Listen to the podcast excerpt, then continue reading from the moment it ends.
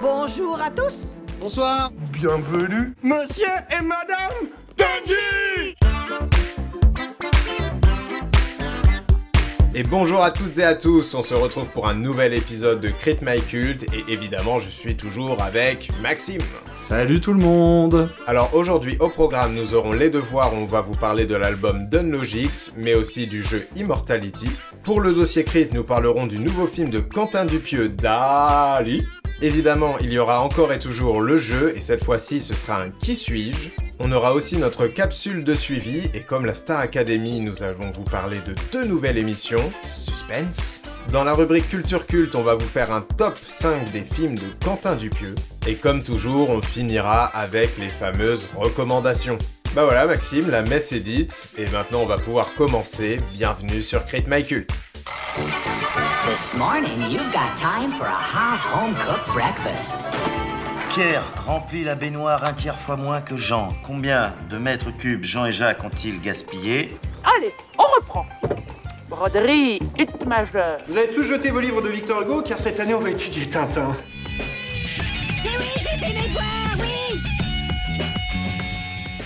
Et donc pour commencer cet épisode, c'est le retour des devoirs. La semaine dernière, Maxime m'a demandé gentiment d'écouter l'album de l'artiste Unlogix, et du coup, je l'ai fait. Et Maxime, est-ce que tu penses que j'ai aimé cet album d'Unlogix? Alors, je ne sais pas trop pour le coup, parce que c'est vrai que euh, je sais que tu peux aller voir de la psytrance en live, mais que t'en écoutes pas particulièrement. Et euh, bah, c'est purement un album de psytrance, euh, de prog même pour être plus précis. Donc euh, est-ce que t'as réussi à être emballé par le genre en l'écoutant posément chez toi? Je ne sais pas trop. Donc je botte en touche, je t'avoue, car j'ai bien aucune idée de ce que t'as pensé de l'album. Je pense que t'as quand même une appréciation positive de l'album tout de même. Ok, très bien.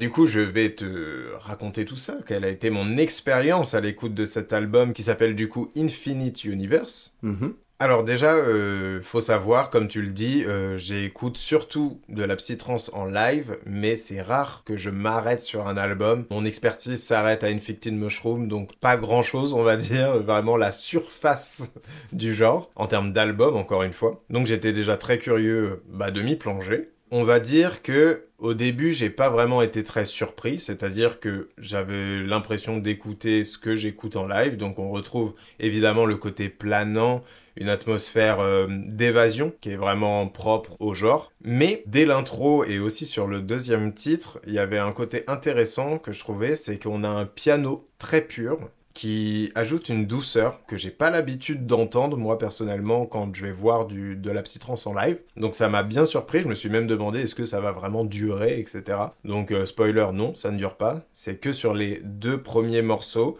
et un autre morceau, mais j'y reviendrai. Donc après ces deux morceaux, justement, on a le morceau Odyssée qui débarque, où là, ça y est, l'univers s'assombrit un petit peu, on rentre dans quelque chose de plus euh, mystique, avec ses vocaux très découpés.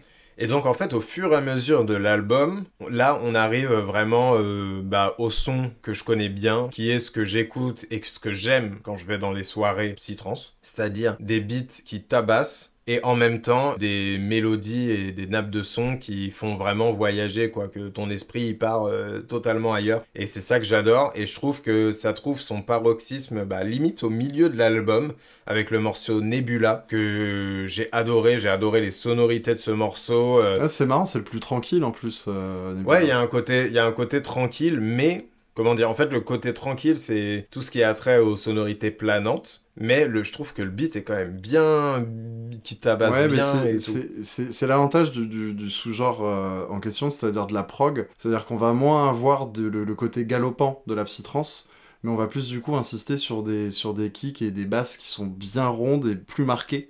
Mm. Et euh, du coup, c'est plus facile de faire des sons tranquilles avec ce genre-là. On va dire tranquille en termes de rythmique et en termes de mélodie, mais ça va pas empêcher justement un kick avec beaucoup de basses qui est bien fort, qui est limite violent en fait, Ouais. mais qui est juste emballé avec énormément de douceur. Bah, c'est vraiment du pur ressenti, tu vois. Nebula, ça a été vraiment du pur ressenti, c'est-à-dire que quand je l'écoutais, euh, bah, je me suis levé, j'ai dansé. Dès que la chanson s'est arrêtée, je me suis rassis, quoi. Genre, vraiment, ça Ah ouais. juste pris. Ça t'a. Ouais, voilà, ça m'a focus d'un coup. Euh, même s'il y a d'autres morceaux euh, que j'ai kiffé autour, hein, euh, notamment le morceau même... euh, Non, deux morceaux plus tard, il y a Solar Wind, que j'aime beaucoup aussi, Ouais. et Odyssey, dont je vous ai parlé, qui est le premier morceau Ah, où on part dans le ouais, du coup, que j'ai beaucoup aimé. Du coup, t'as vraiment aimé le plus calme de l'album finalement, parce que même Solar Wind, qui a vraiment ce côté basse bien ronde, a même un côté, je trouve, poétique au bout d'un moment. Ouais, ouais, ouais, non, mais c'est vrai que je suis assez d'accord, même si, au final, pour moi, les plus douces de l'album sont les deux premières, finalement. je Aussi, trouve. ouais. Bah, en fait, c'est un, je trouve que c'est un album effectivement qui part jamais dans la violence. Donc que ce soit comme tu dis, piano du début, des sons euh, plus tranquilles rythmiquement, ou alors avec des mélodies euh, et des effets euh, qui vont vraiment être très oniriques. Unlogix, je trouve que dans cet album, va toujours essayer de trouver la douceur quelque part, Ouais. et jamais d'arriver te tabasser. Parce que c'est vrai que la psytrance, au vu de ses codes, c'est très facile d'être de tabasser.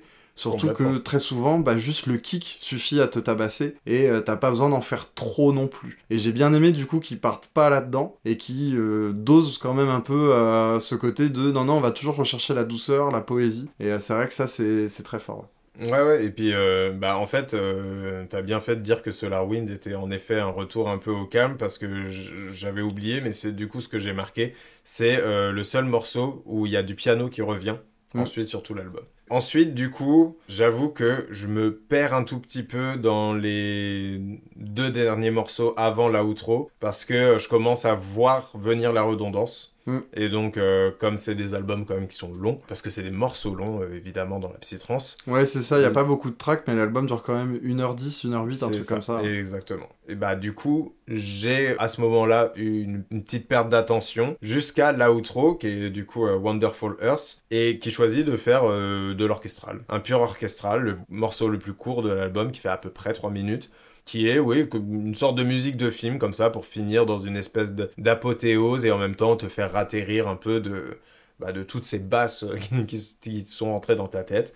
Et euh, j'ai trouvé ça très malin parce que du coup on a une vraie structure d'album, une intro qui t'amène en douceur. Ensuite on rentre plus dans le mysticisme et vraiment l'album commence à venir te tabasser. Et ensuite on redescend tranquille et euh, vraiment avec cette outro qui est vraiment douce pour le coup. Il n'y a pas de basse, il n'y a rien, c'est vraiment du pur orchestral. Bah globalement moi j'ai beaucoup, j'ai beaucoup aimé l'album en vrai. Voilà, de temps en temps avoir un album qui sort de sa zone de confort à écouter, ça fait vraiment du bien et ça permet euh, bah, de découvrir des artistes parce que je ne connaissais pas Logix. Donc ça fait plaisir. Ok, Moi, je vais quand même un peu présenter. Vas-y. Euh, c'est simple, hein, c'est un artiste français qui euh, est présent sur euh, la scène psytrance depuis déjà quelques années. Moi, je l'ai vu plusieurs fois en concert. Euh, moi, du coup, qui l'écoute depuis quand même déjà au moins euh, 5-6 ans, je dirais, ça m'a fait plaisir de voir qu'il a évolué. Parce que justement, au début, il avait tendance à moins aller chercher cette douceur. Alors, ça n'a jamais été un mec qui tabassait et qui allait chercher, voilà. Mais c'est un mec qui recherchait vraiment le kick bien groovy, bien dansant, le truc qui te lève de ta chaise, justement. Et du coup, je trouve ça intéressant que tu te sois levé de ta chaise sur un son euh, calme et un Mm. son assez doux. Parce que on, on va contrebalancer quand même un peu. Euh, Il y a quand même des sons comme Lunar Eclipse ou comme Black Hole qui arrivent eux aussi au milieu de l'album, où là, on est vraiment là pour danser. Euh, moi, le Lunar Eclipse, qui est la quatrième track, j'ai quand même marqué euh, gros turn-up, quoi. En plus, c'est en featuring avec euh, Neyam, qui est aussi un artiste, euh, bah, c'est un artiste du Hadra, qui est un grand festival de psytrance en France. Et c'est vrai que le, le- le- le- l'alchimie entre les deux fonctionne vraiment, quoi. Ça, donc c'est un featuring, c'est juste une track, mais du coup on a, on retrouve l'énergie qu'on peut avoir sur un B2B. C'est euh, deux DJ qui se connaissent bien, qui mixent ensemble, où il y a le côté au bout d'un moment où, où l'alchimie se crée, où il y a quelque chose de fou parce que euh, chacun va envoyer une track un peu plus lourde que l'autre. Et euh, là je trouve qu'ils ont réussi à créer cette alchimie sur un seul son. Et aussi du coup Black Hole, qui est en featuring avec LZN, un autre artiste de psytrance. On est sur une espèce de grosse prog hyper hypnotique, un peu sombre, et euh, qui fonctionne très très bien quoi. Donc c'est marrant que finalement, pour les parties les plus violentes, il ait été les chercher en featuring avec d'autres artistes. Mais c'est comme si c'était gardé une ligne directrice pour lui-même et que les featuring permettent justement ces, ces sorties de route un peu plus vraiment euh, dance floor en fait tout simplement. Et il y a aussi, moi j'ai trouvé la track 8 qui s'appelle Lost in Space, qui est un peu unique dans l'album, parce que là on tente un peu du uplifting. Euh, et là, Lost in Space, moi du coup, c'est celle qui m'a le plus surprise, parce que je m'attendais pas à ce qu'il aille autant dans l'uplifting. Il tente un peu quelque chose de nouveau. Et du coup, je suis d'accord que quand Another Dimension arrive, donc la track d'après, la track 9, sur cette track-là, il ne fait rien de nouveau par rapport au track qu'il a fait avant. Donc du coup, c'est vrai que quand on envisage l'album track par track, il peut avoir aussi ce côté redondant dont tu parlais. Mais moi, je trouve que ça fonctionne parce que dans la continuité de l'album, on a un peu une conclusion de tout ce qu'on a vu euh, auparavant et euh, la dixième track, donc la dernière avant la outro, fonctionne aussi de cette manière. Ça fait vraiment bah, les, tracks de fin de set en fait finalement. On atterrit doucement, pas de surprise, on reprend un peu tout ce qu'a fait l'album pour te rester dans l'ambiance. Et justement en parlant d'ambiance, moi, je trouve que c'est la force principale de cet album, c'est que c'est vraiment un album qui te met dans un petit mood et euh, pour lequel tu voyages en fait. Et il y a un monde parce que bah, l'album s'appelle Infinite Universe. On peut remarquer que toutes les tracks sont en rapport avec le voyage spatial. Donc euh, Solar Wind, euh, Lunar Eclipse, Lost in Space, Black Hole.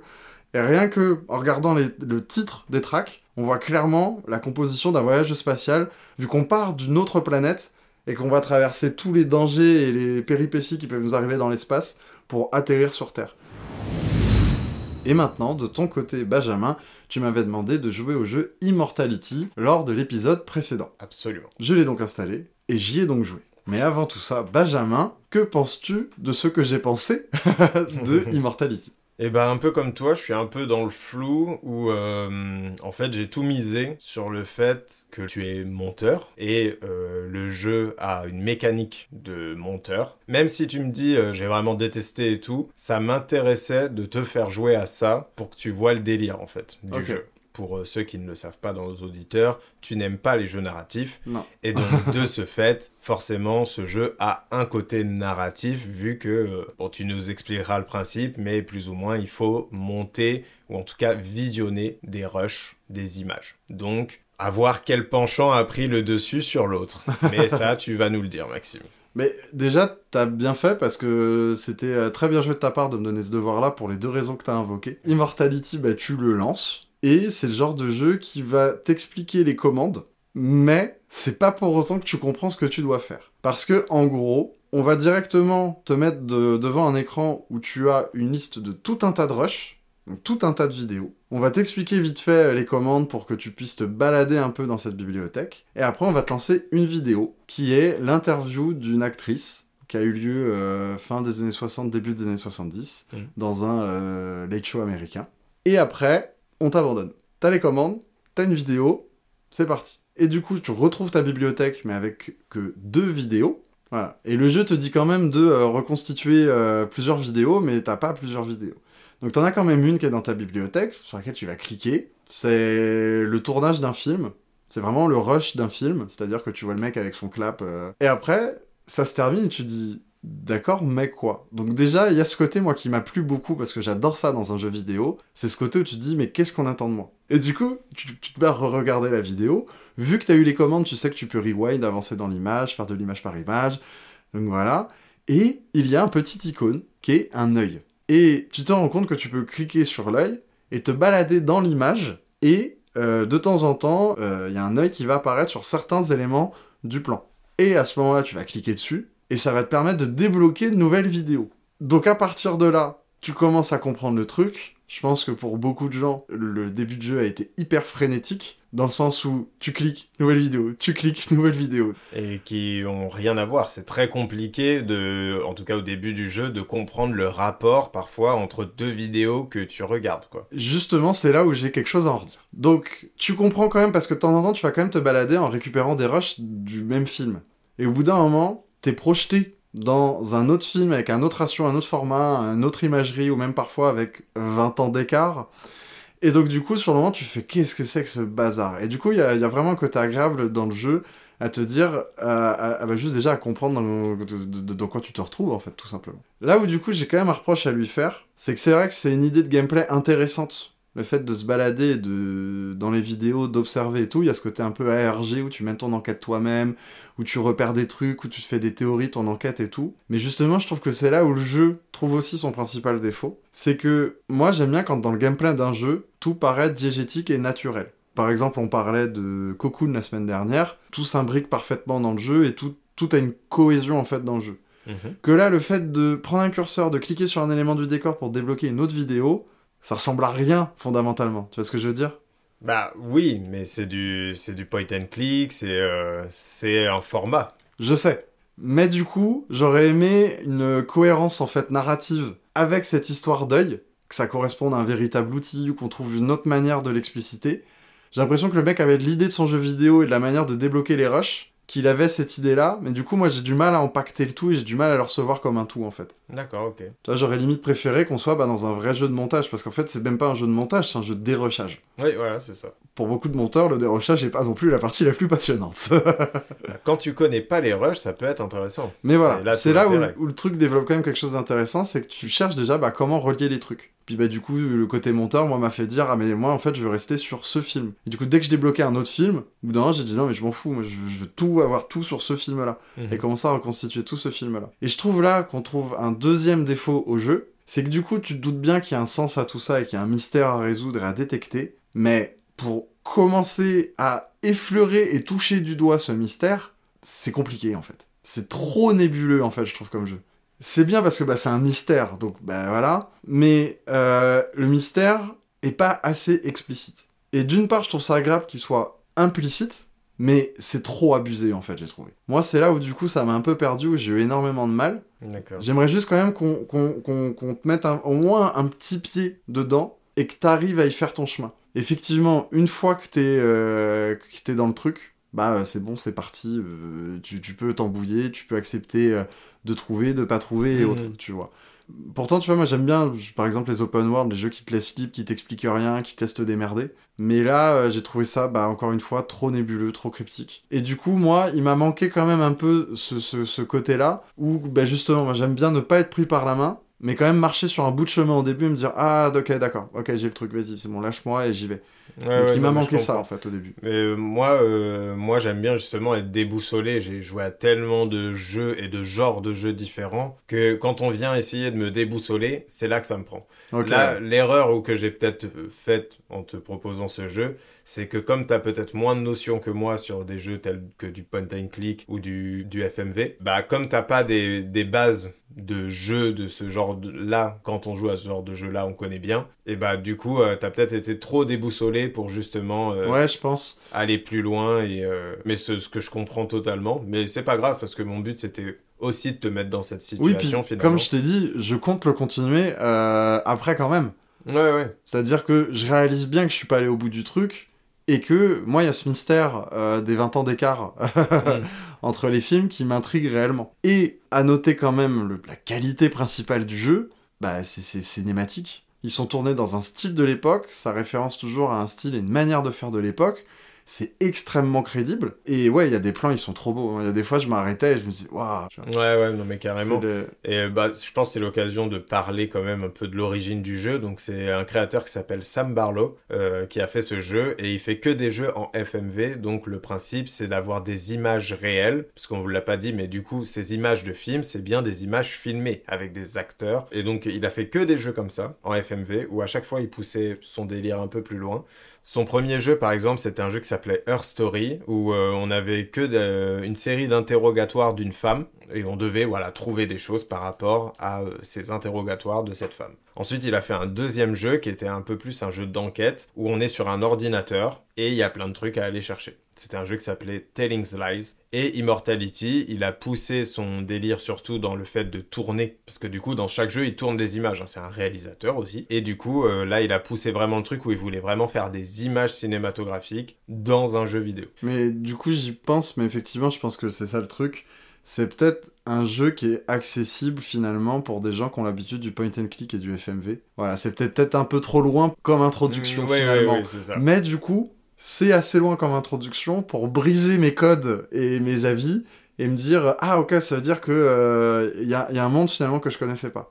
Donc voilà, je pense que on a bien fait, Ah, le, a tour, bien fait le tour. euh, au- autour de ce jeu. En tout cas, c'est une expérience à vivre, donc je vous le conseille. N'hésitez pas à aller tester Immortality de Sam Barlow et euh, ces autres jeux si ce que j'en ai dit vous intéresse. Bah maintenant, on va passer au devoir qu'on se donne pour l'épisode suivant. Ouais. Et donc je vais commencer. Maxime, euh, pour l'épisode suivant, vu que tu m'as fait deux épisodes sur de la musique, moi aussi j'ai eu envie de te faire passer sur de la musique. Et tu vas écouter euh, cette fameuse mixtape incroyable qui s'appelle la Zizi Kaka Mixtape. Ah, Du quel coup- titre Eh oui, magnifique.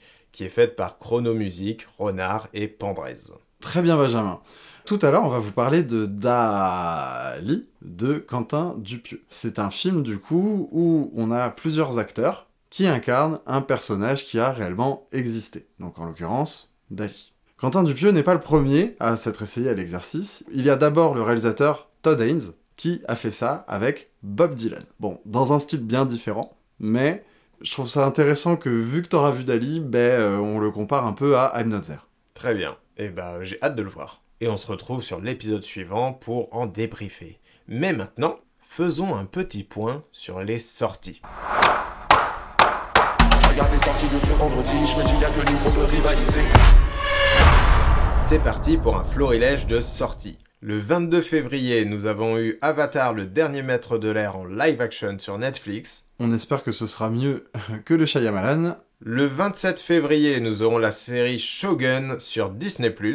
Le lendemain, le 28 février, évidemment, Dune 2. Encore le surlendemain, le 29 février, nous avons Final Fantasy VII Rebirth. Sur Netflix, on est gâté le 1er mars avec Spaceman ainsi que la série Fury. Le 6 mars au cinéma, nous aurons La salle des profs, un film allemand, mais également le film Imaginary. Et le 8 mars, sur Netflix, nous aurons La Demoiselle et le Dragon, mais aussi l'album d'Ariana Grande, Eternal Sunshine. Qu'est-ce que c'est que cette matière? On va dire que c'est un petit peu expérimental, hein? Est-ce que c'est bon pour vous? J'en sais rien, j'ai pris n'importe quoi.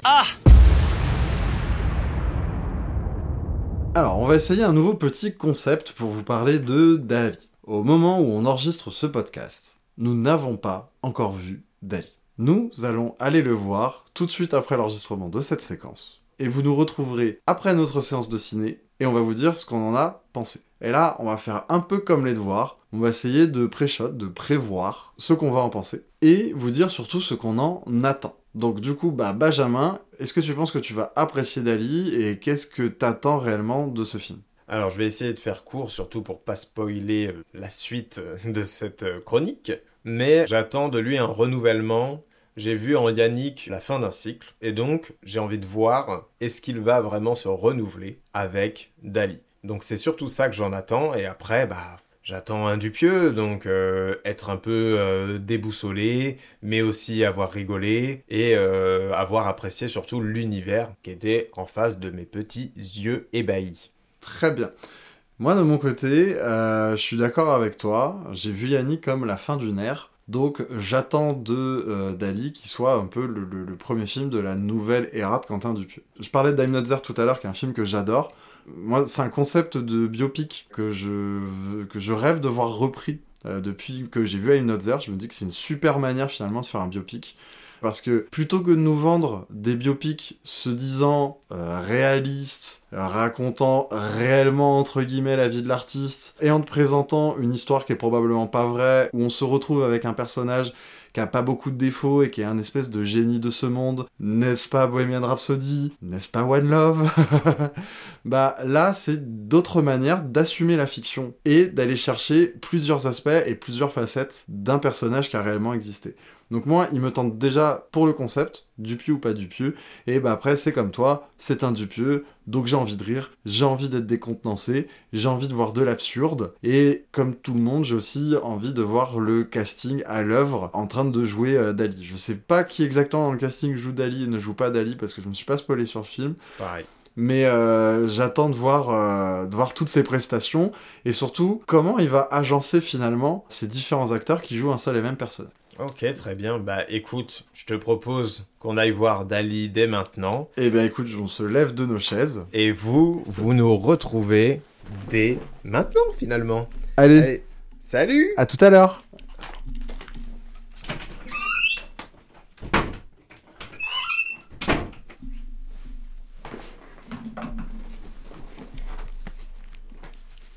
Eh bien, rebonjour, rebonjour. euh, Nous sommes euh, revenus de Dali, hein. On va, on peut pas vous faire une critique plus à chaud que ça parce que, bah, littéralement, on a enregistré euh, la séquence, on est parti au ciné, on vient de revenir, on a même laissé tout notre setup de tournage Tel tel quel. quel.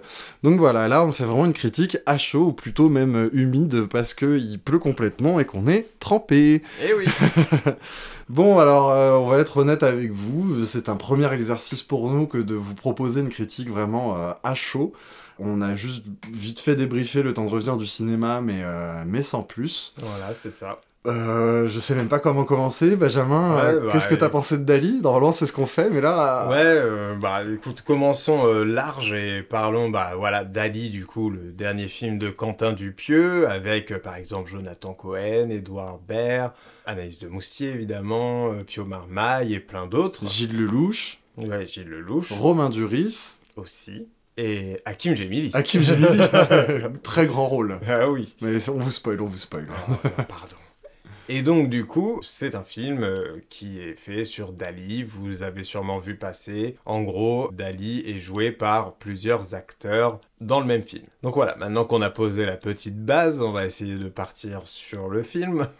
Mais par où commencer? C'est ça le plus compliqué finalement. Bah, on va peut-être commencer à répondre aux attentes qu'on vient de poser du coup dans le, dans le podcast. On disait déjà euh, qu'on qu'on s'attendait bah, euh, à le film de la nouvelle ère de Quentin Dupieux. Et Absolument. Benjamin, est-ce que tu as eu cette sensation-là, toi? C'est très compliqué à dire parce qu'en fait, d'une certaine manière, si on le compare euh, à ces derniers films en date, on peut y voir euh, une nouvelle ère, mais cette nouvelle ère passe aussi par le bilan d'un film comme réalité. Comme dans réalité, ce qu'on vous expliquera un peu plus tard dans le podcast, il y a différentes couches de réalité dans le film, dans réalité. Et ici, dans Dali, il choisit également de nous montrer plusieurs couches de réalité, mais aussi par la temporalité. Bah, ce que fait réalité avec l'espace, c'est-à-dire bah, il y a des espaces qui sont des fictions, toutes des fictions imbriquées entre elles, on va dire. Là, il le fait aussi avec le temps, avec des euh, anachronismes, mais euh, propres au film en fait, et C'est des presque, j'oserais dire, des paradoxes temporels. bon, on n'est pas là-dedans avec Dupieux, mais, mais voilà, on est euh, un peu comme dans ce podcast-là, avec des, des réalités multiples, avec des moments de tournage qui n'ont pas lieu au même moment. voilà, disons que ce que vous devez retenir, c'est qu'il y a plusieurs couches de narration dans Ouais, le film ça. qui s'entremêlent, mais qui créent du coup un côté complètement absurde et surréaliste. Parce que euh, ju- justement, il y a toujours cet effet quand on découvre un Quentin Dupieux, qu'on apprécie le film ou non, on est décontenancé. Parce que à chaque fois qu'on va essayer de se raccrocher à quelque chose de rationnel et on va se dire ah ok c'est bon j'ai compris c'est pour ça et ben en fait pas du tout juste après et c'est là où on voit que Dupieux peut être très méthodique et c'est très très bien ce qu'il fait il vient te poser un élément qui contredit complètement le- le- l'attachement rationnel que tu viens de te faire dans ta tête. Donc c'est vrai qu'il y a toujours un côté où tu non t'es perdu et que tu, tu, tu- ton cerveau automatiquement cherche à faire des liens et à rendre le tout euh, crédible d'une certaine manière, euh, mais tu ne peux pas le faire. Donc c'est vrai que c'est toujours intéressant de découvrir un Dupieux parce que bah euh, t'es jamais prêt à savoir de quelle manière il va te décontenancer et il arrive toujours à le faire. Ouais. Et là bah ça m'a encore fait cet effet-là. Globalement, on peut quand même dire que le film, on l'a adoré. Ah oui, oui. Voilà, on attendait aussi de la comédie, on s'est franchement bien marré, il y avait d'ailleurs une belle énergie dans la salle. Et donc, il y a aussi, euh, pour aller plus loin dans ce que tu disais et donner un exemple concret, ce qui est marrant, c'est que nous, on a déjà enregistré la partie que vous écouterez après sur Dupieux en général, et là, on vous parle du coup après ça. Donc, je vous fais un- juste un tout petit topo là-dessus, c'est que Dupieux a une euh, première période absurde, voilà, où il joue de l'absurde. Et en fait, euh, dans cet absurde, c'est l'univers entier qui est absurde, donc les personnages ne se rendent pas compte que euh, ce qui se passe à l'intérieur du film est absurde. Et donc là, au tout début du film, on a une scène absurde où le personnage va se rendre compte de l'absurdité de, de ce qui est en train de se passer. Et donc là, moi, je me suis dit tout de suite, ah, ça va être ça la nouveauté, euh, la nouvelle era de Dupieux. On revient à l'absurde, mais cette fois-ci, les personnages s'en rendent compte. Et non, parce que après, bah, l'absurde revient, mais les personnages sont ok avec ça, euh, ils ne s'en rendent pas compte. Vraiment la scène directement après, quoi. Donc euh, c'est vraiment ça, moi, qui m'a euh, décontenancé, comme tu disais. Et donc du coup, maintenant, aujourd'hui, euh, enfin là, tout de suite, il faut que je réfléchisse encore au film pour savoir vraiment si on est face à une nouvelle era ou si un- on est face plutôt un nouveau bilan de sa carrière et même des deux périodes majeures de sa carrière. Ben, c'est ça, c'est que le, film, j'ai l'impression à la fois le, le bilan de la carrière complète, la fin d'une ère, et le début d'une nouvelle ère. Donc début d'une nouvelle ère ou pas, finalement, c'est peut-être pas ce film qui va nous permettre de le dire parce que on va voir ce que sera le prochain film de Dupieux. En tout cas, là où le surréalisme chez Dupieux a toujours été un peu présent, là, il plonge en plein dedans. Et c'est peut-être la véritable nouveauté dans le cinéma de Dupieux avec ce film, c'est que là, on n'est plus dans l'absurde, on est dans le surréalisme. Donc on, on, passe encore un nouveau cap, et ce que j'ai aussi beaucoup aimé dans le film, c'est on sent un Dupieux qui maîtrise son art. C'est pareil, je vous spoil un peu euh, la partie d'après, mais Dupieux, c'est quelqu'un qui sait apprendre de ses échecs et de ses réussites. C'est quelqu'un qui a euh, un côté, il, il, apprend de son propre cinéma et il évolue tout le temps dans son cinéma vis-à-vis -vis de ce qu'il a fait avant, parce que c'est un réalisateur expérimental, mais du coup il en fait quelque chose de cette expérimentation. C'est pas il enchaîne l'expérimental pour l'enchaîner, non. Il essaye, ça marche ou ça marche pas, si ça marche, il approfondit, si ça marche pas, il adapte. Et donc là, on le sent complètement à la maîtrise de son art, parce que c'est vrai qu'après Réalité, Réalité avait déjà ce côté film somme, et euh, c'est vrai que bah, je m'étais dit qu'il pouvait pas continuer dans cette voie-là. Mm. Et il l'a pas fait. Dali est un peu ce film qu'il aurait pu faire après Réalité, où il aurait continué dans cette voie-là, mais s'il l'avait fait à l'époque, il n'avait pas forcément la maturité, ou en tout cas l'expérience permise par tous les films de haut poste jusqu'à Yannick, Mmh. qui lui ont permis d'atteindre un peu cette maestria, parce que du coup c'est vrai que c'est un exercice de style complexe dans lequel il s'est lancé avec Dali, mmh. et c'est totalement réussi. Il n'y a pas de fausse note en termes d'exercice de style. Ouais, ouais, complètement. Et puis euh, ça me fait penser à quelque chose aussi, c'est que il y a euh, des éléments qui n'ont euh, ni queue ni tête dans le film. Bon, c'est un peu sa doctrine, vous, on vous en parle après. Mais je me demande, comme on parle là d'un personnage qui a existé, hein, donc Salvador Dali, est-ce qu'il me manque pas moi aussi certains éléments pour comprendre certaines scènes qui me paraissent juste, bah, qu'est-ce qui se passe là? Tu vois, genre je pense par exemple à une certaine pluie, que je ne spoilerai pas, mais tu vois de quelle pluie je parle. Mm-hmm. Est-ce que c'est juste là comme ça? Parce que clairement, il n'y a rien qui l'amène et il n'y a rien, il y a rien. Ou est-ce qu'il y a quand même un rapport avec par exemple un tableau de Dali, une parole de Dali, je ne sais pas, tu vois. Quelque chose qui me manquerait, en fait. Et euh, je pense que euh, c'est ça que je vais faire euh, dès qu'on aura fini d'enregistrer ce podcast, c'est aussi me renseigner un peu sur Dali, sur ses œuvres, pour voir si il me manque peut-être des clés de compréhension de certains trucs, ou si justement on est sur le fameux No Reason de Quentin Dupieux. Ah, je pense que c'est quelque chose d'entre les deux. Parce que euh, pour ma part, moi je connais quand même bien le travail de Dali euh, auparavant. Euh, je suis un grand fan de son musée en Espagne et j'avais déjà été visiter plusieurs fois sa maison aussi qui est devenue un, un lieu d'exposition qui est plus ou moins d'ailleurs imité hein, dans la, la, maison dans laquelle habite Dali. Okay, c'est pareil avec des murs blancs et tout. C'est pas cette maison-là, mais mm. on, on, est clairement dans un pastiche de sa maison. Okay. et effectivement, c'est des détails en fait dans le plan qui vont faire référence à des œuvres de Dali, mais c'est là où Dupieux est très intelligent et on voit qu'il a euh, bossé son sujet, c'est que c'est pas des références à ses œuvres les plus connues. Ok, oui. Mais j'ai capté deux trois trucs, j'ai pas forcément vous spoiler, mais qui sont des références aux œuvres de Dali ou alors au style de Dali. Parce mmh. que le surréalisme, c'est un genre artistique, duquel Dali était euh, un représentant en termes de surréalisme graphique, hein, du coup, vu qu'il peignait. Et du coup, on, on, va retrouver la manière dont Dali euh, voit le genre du surréalisme en quelque sorte. Parce que par exemple, dans le surréalisme, il y a aussi par exemple Raymond Queneau. Et il y a aussi du, du, du, surréalisme un peu à la Raymond Queneau, bah, notamment dans la manière de, de, faire le film. Je pense à le fameux Zazie dans le métro. Et je pense d'ailleurs que Dupieux doit être un grand fan de Queneau. S'il veut adapter exercice de style, euh, c'est quand il veut. oui, pourquoi pas.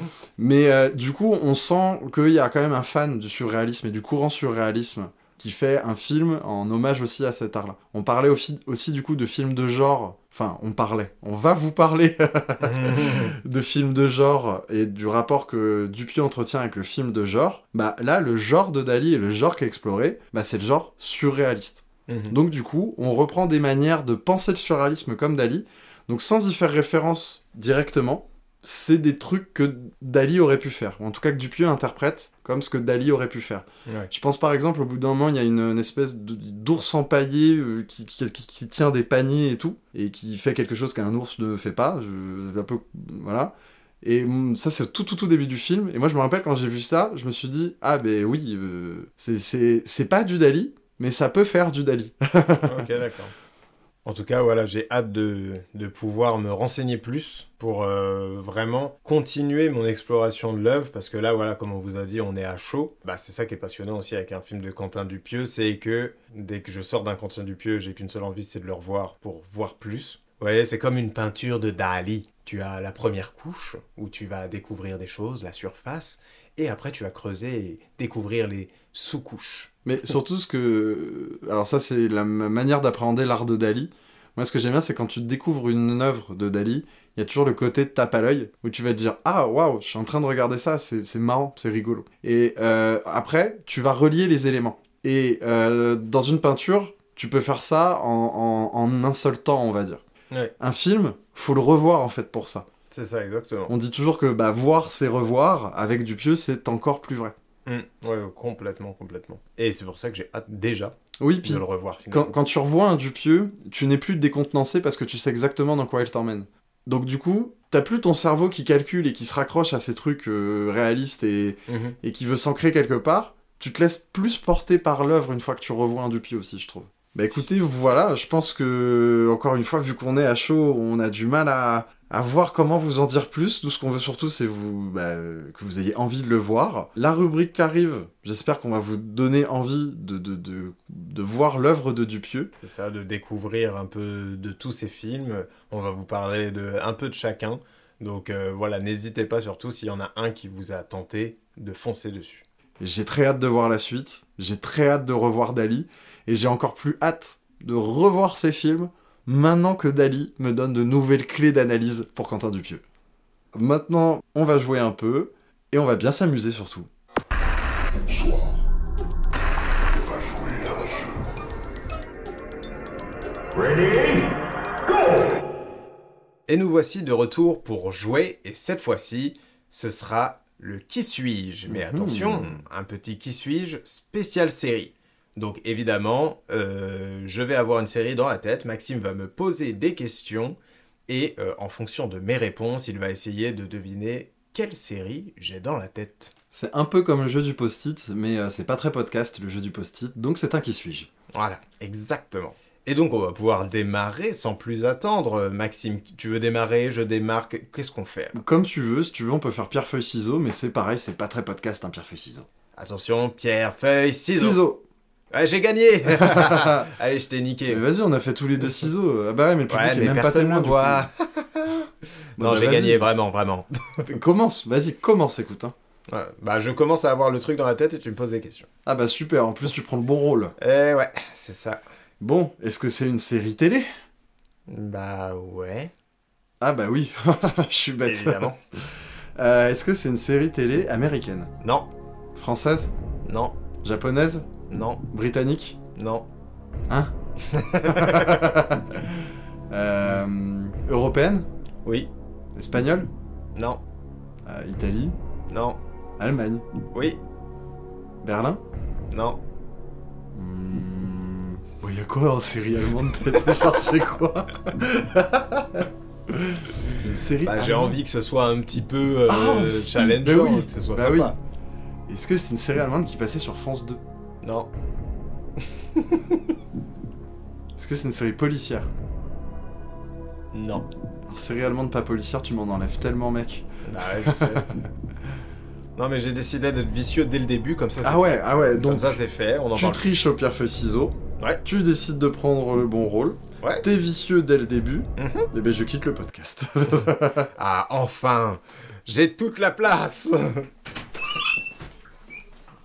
Attends qu'il se barre. C'est bon, il s'est barré. bon, je sais pas trop quoi faire maintenant. Euh, Qu'est-ce qu'on fait, les gars? Euh, Quelqu'un qui veut jouer avec moi? Bon allez, c'est Ah, parti. Maxime, tu m'avais manqué. Ah là là, qu'est-ce qu'on se marre. Alors, une série allemande qui est pas une série policière, c'est une série de science-fiction? Euh, oui, entre autres. Mais il y a quoi en série allemande? Alors, euh, suite à un petit problème euh, technique, nous reprenons ce tournage trois heures après ce que vous venez d'entendre. Donc, bienvenue. re-bienvenue, du coup, re-bonjour. Je sais pas, ça fait combien de fois qu'on dit bonjour dans cette C'est émission ça euh, Année 2000 Non, 90 non, 80 non, 70 Non. 60 Non. 2010 Oui. Ah ouais. une série des années 2010, euh, allemande. Ok, c'est une série qui a fait le buzz. euh, Oui. Ok, c'est une série de plateforme Oui. Dark Oui Ça y est, Maxime, tu as fait le bon chemin pour t'y retrouver. Et promis, je me suis coupé le cerveau pendant ces 3 heures et j'ai pas réfléchi. Il n'y a pas eu de triche. Ouais, on y croit, Maxime, on y croit. En fait, on, on va être honnête à fond, hein, on a dû aller regarder The Voice. Voilà, c'est ça. oh non, j'ai spoilé la capsule. Ah merde, non Et je l'ai pas spoilé totalement parce qu'on va pas vous parler que de The Voice. Ouais, de Colanta. Ah non, il a spoilé la capsule. Bah Benjamin, à ton avis, à quelle série je pense? Euh, alors, est-ce que c'est une série américaine? Oui. Est-ce que c'est une série euh, de plateforme? Non. Non. Est-ce que c'est une série des années 2000 Oui. Est-ce que c'est une série qui est devenue culte? Oui. Est-ce que c'est Prison Break? Pas du tout. Est-ce qu'elle a démarré euh, dans la première moitié des années 2000 ou la deuxième moitié des années 2000 La première moitié. Est-ce que c'est une sitcom? Non. Euh, Est-ce que c'est une série de genre C'est-à-dire euh, soit fantastique, euh, horreur, science-fiction Non. C'est quand même un genre assez marqué, mais pas, on va pas ouais, appeler ça pas- de genre. Quoi. ouais, voilà. Il y a un grand rôle principal ou c'est plus un groupe? Les deux, les deux. Il y a un grand rôle principal peut-être, oui. Il y en a un qui se dégage. quoi. Ah oui. Est-ce que c'est une série euh, qui est réputée pour être vraiment euh, une grande série? Oui, Le personnage, ce fameux personnage principal est un homme ou une femme? C'est un homme. Donc la série est euh, vraiment appréciée du début à la fin? Non. Ah Ah Bon, je la connais évidemment. Oui. Est-ce que je l'ai regardée? Non. Ah, ça c'est... c'est un détail important. Mais j'ai pas de doute que tu puisses deviner avec les éléments que je t'ai donnés. Oui, oui, non, j'imagine, j'imagine. Le personnage principal n'était pas connu avant. L'acteur, tu veux dire? Ouais. Un peu quand même. Mais euh, aujourd'hui, euh, c'est ce rôle-là euh, qui, qui a marqué sa carrière. Il y a plus de 5 saisons Ah oui. Ah oui. Il y a plus de 10 saisons? Non. C'est euh, feuilletonnant ou standalone? Feuilletonnant. Ah, 24 Bah oui. Ouais, elle est réapparue, mais... Comme un flash dans la nuit. En vrai, euh, encore une fois, tout, dépend des questions que tu poses, je pense. Euh, américaine? Oui. 2000 Non. 90 Non. Donc 2010 Non. Ah non, du coup 80. J'ai pas trop la notion. Peut-être que oui, mais je dirais plus non. Donc en fait 80-90 quoi. Plus derrière. Un chouille Ah derrière. genre 70-80 Ouais, je crois. Ah ok d'accord. Policier Non. Espionnage Non. Euh, SF Non. Horreur C'est euh, anthologique, euh, standalone, feuilleton Feuilleton. Le prisonnier Non. Donc c'est réaliste Oui. Ça se passe à l'époque contemporaine Oui. Ah merde. Dallas Non. C'est plus ou moins un soap. C'est un soap soap Oui. Ah, euh, les feux de l'amour Oui.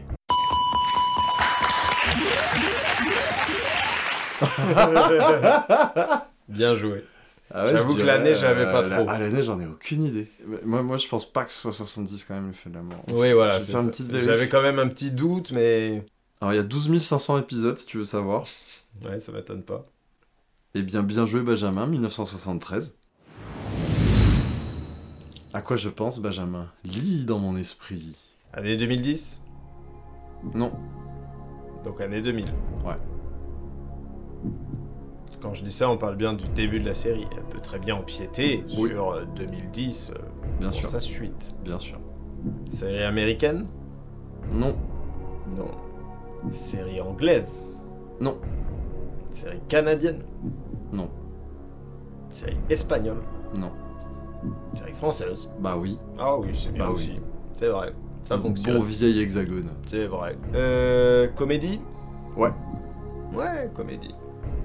Du genre Ouais. Ouais, du genre. Famille Astier Oui. Ouais, Famille Asti. Bon, je suppose que t'as pas été sur l'évidence, donc je vais dire HeroCorp. Bien joué, Benjamin.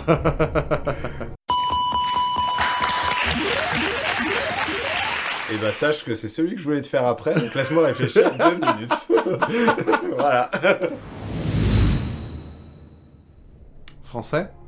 Ouais. Comédie? Fais chier que t'es direct comme ça. Oui. H. Non. J'ai tenté un. Ouais, ouais, non, mais t'as t'as raison, t'as raison. Euh... Shortcom Euh. Ouais. Ouais. Est-ce que c'était diffusé sur une chaîne euh, hertzienne? Enfin, une chaîne plus Je gratuite. crois quoi. que oui. Ok, année 2000 Oui. C'est très connu? Oui. Ok. Canal? C'est. C'est difficile en fait, euh, j'avoue, très connu ou pas. euh. Pour nous, c'est très connu. Canal? Non. C'est du live action? Non. C'est du dessin animé? Ouais. Euh, Avez-vous déjà vu? Ouais. Bonne réponse. Waouh. Série américaine? Non, Série anglaise? Non, Série française? Non, Série allemande? Non, Série espagnole? Non. Série canadienne? Oui. Ah ça, ça m'emmerde. Scrubs? Non. Je sais... Sache tout de suite immédiatement que je ne saurais absolument pas faire la différence entre une série canadienne d'une série fran- euh, américaine. Si. Donc je vais te dire euh, plein de conneries. Voilà. Mais. South Park. Non. Mais si je l'ai pris, c'est que tu, tu peux. Tu peux. Tu peux. Je peux. Tu peux. Euh, La nuit de Gaudreau, euh, mes couilles euh, de Dolan. Non. Est-ce que c'est une série de Dolan Non. Bon bah non, je peux pas alors. euh... Euphoria Non. Parce que Drake est à la production, c'est un Canadien. Ah ouais, Drake est canadien Toronto. T'as longtemps Une série canadienne, eh bah mon vieux. Bon, année 2000 Ouais. Ouais. Plus de 5 saisons Non. Plus de 3 saisons 3. 3 saisons. Une série canadienne de 3 saisons que j'ai vue Je pense que t'as déjà vu quelques épisodes. Oui, tu l'as pas regardé euh, complètement, tu l'as pas saigné. euh, D'accord. Mais oui, t'en as Donc- entendu parler. Oui, t'es déjà tombé sur un épisode. euh, Donc on est sur une série où on peut la prendre un peu n'importe comment. Ouais, complètement. Série d'animation? Non. Wilfred? Non.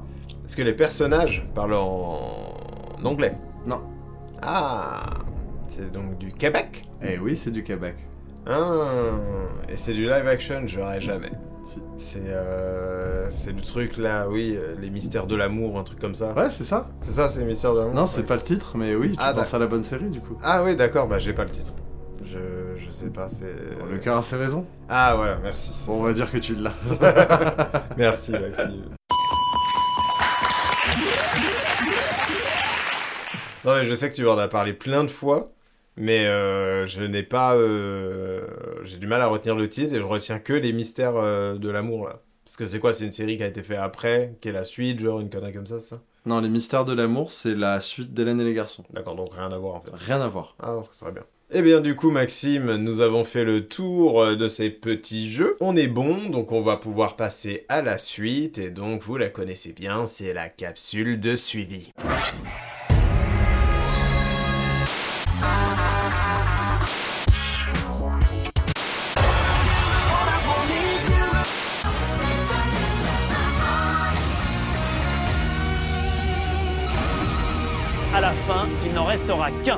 Et on se retrouve pour cette capsule télé, sa capsule de suivi. Elle a plusieurs noms, mais on s'en fout. Ce qui compte, c'est qu'on parle de la téloche. Et aujourd'hui, on a un programme chargé, mon cher Benjamin, parce que, bon, l'heure où vous écoutez l'émission, pour vous, ça fait des plombes, mais on n'a pas parlé de la finale de la Starac. Et entre-temps, TF1 a décidé, pour ne pas nous aider du tout avec Benjamin, de lancer Colanta le mardi soir et The Voice le samedi soir. Et vu que bah on avait prévu de faire les deux et qu'on tient à faire les deux, et ben on va faire les deux. C'est aussi simple que ça. Aussi simple que ça. Bon, brièvement, finale de la Starac, autoroute pour euh, Pierre, qui avait euh, une popularité du public euh, tellement forte que il y avait de grandes chances qu'il gagne. À côté, notre pauvre Julien a voulu prendre sa revanche avec les cathédrales, mais les cathédrales ont encore Oh. gagné. Ah oui, mais oui, c'est vrai, c'est ça.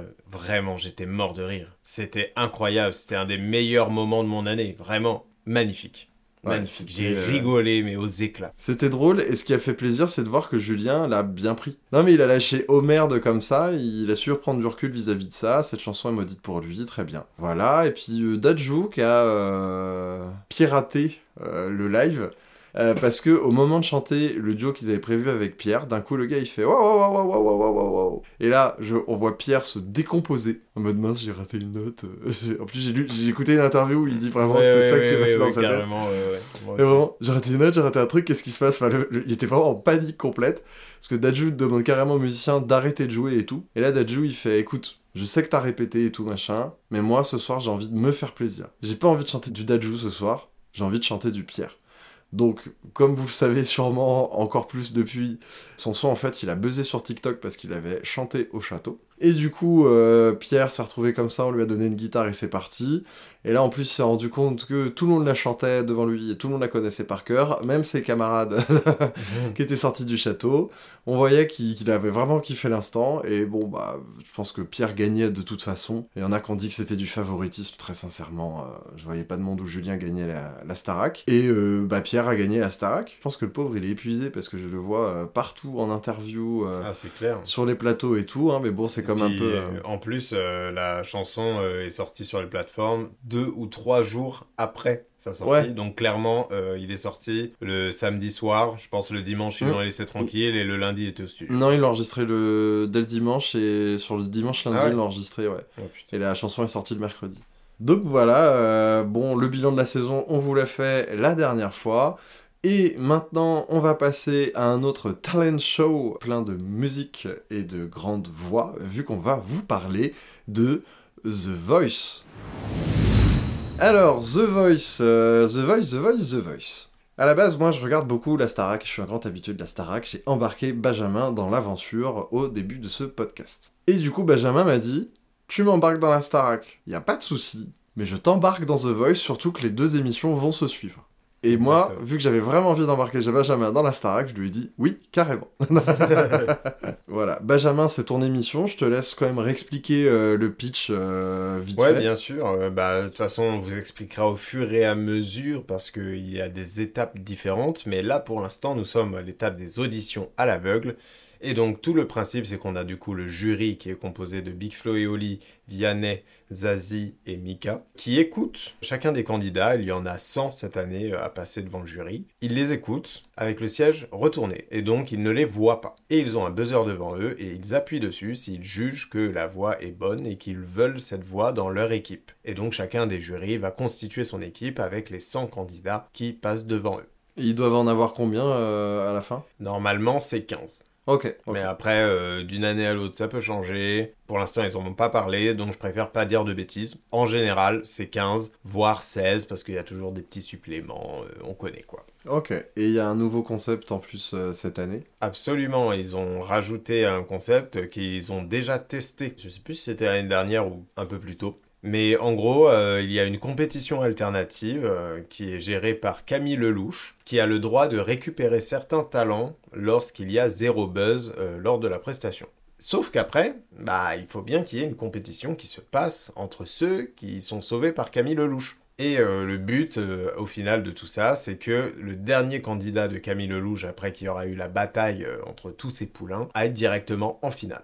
Et du coup, la petite particularité de cette capsule, on peut dire, de, de TF1, c'est qu'elle est diffusée seulement sur TF1+, et que du coup, euh, c'est très malin de leur part, parce que ça te fait forcément aller sur TF1+, si tu veux voir ce petit épisode des aventures de Camille Lelouch et ses candidats. Ouais, moi j'ai regardé l'épisode du coup parce que euh, une de celles que j'avais beaucoup aimé, personne s'était retourné. Mm. Donc je me suis directement motivé à regarder les, les épisodes. Et du coup, euh, et du coup c'est très sympa, ça dure 20 minutes, ça se mange tout seul. L'émission elle est très simple, euh, petit budget, ça se passe dans une pièce, euh, ça va très vite. Et c'est sympathique. D'autant plus que bah moi c'était Eline la candidate en question, donc je suis plutôt contente qu'elle ait sauvé Eline. Et donc, bah voilà, ensuite, il y a d'autres étapes, mais on vous en parlera évidemment quand on y sera. On vous explique un peu le principe, on va faire un petit jeu. Nous aussi, on va se prendre pour des jurys de The Voice, et on va sélectionner chacun plusieurs candidats, 15 si on peut,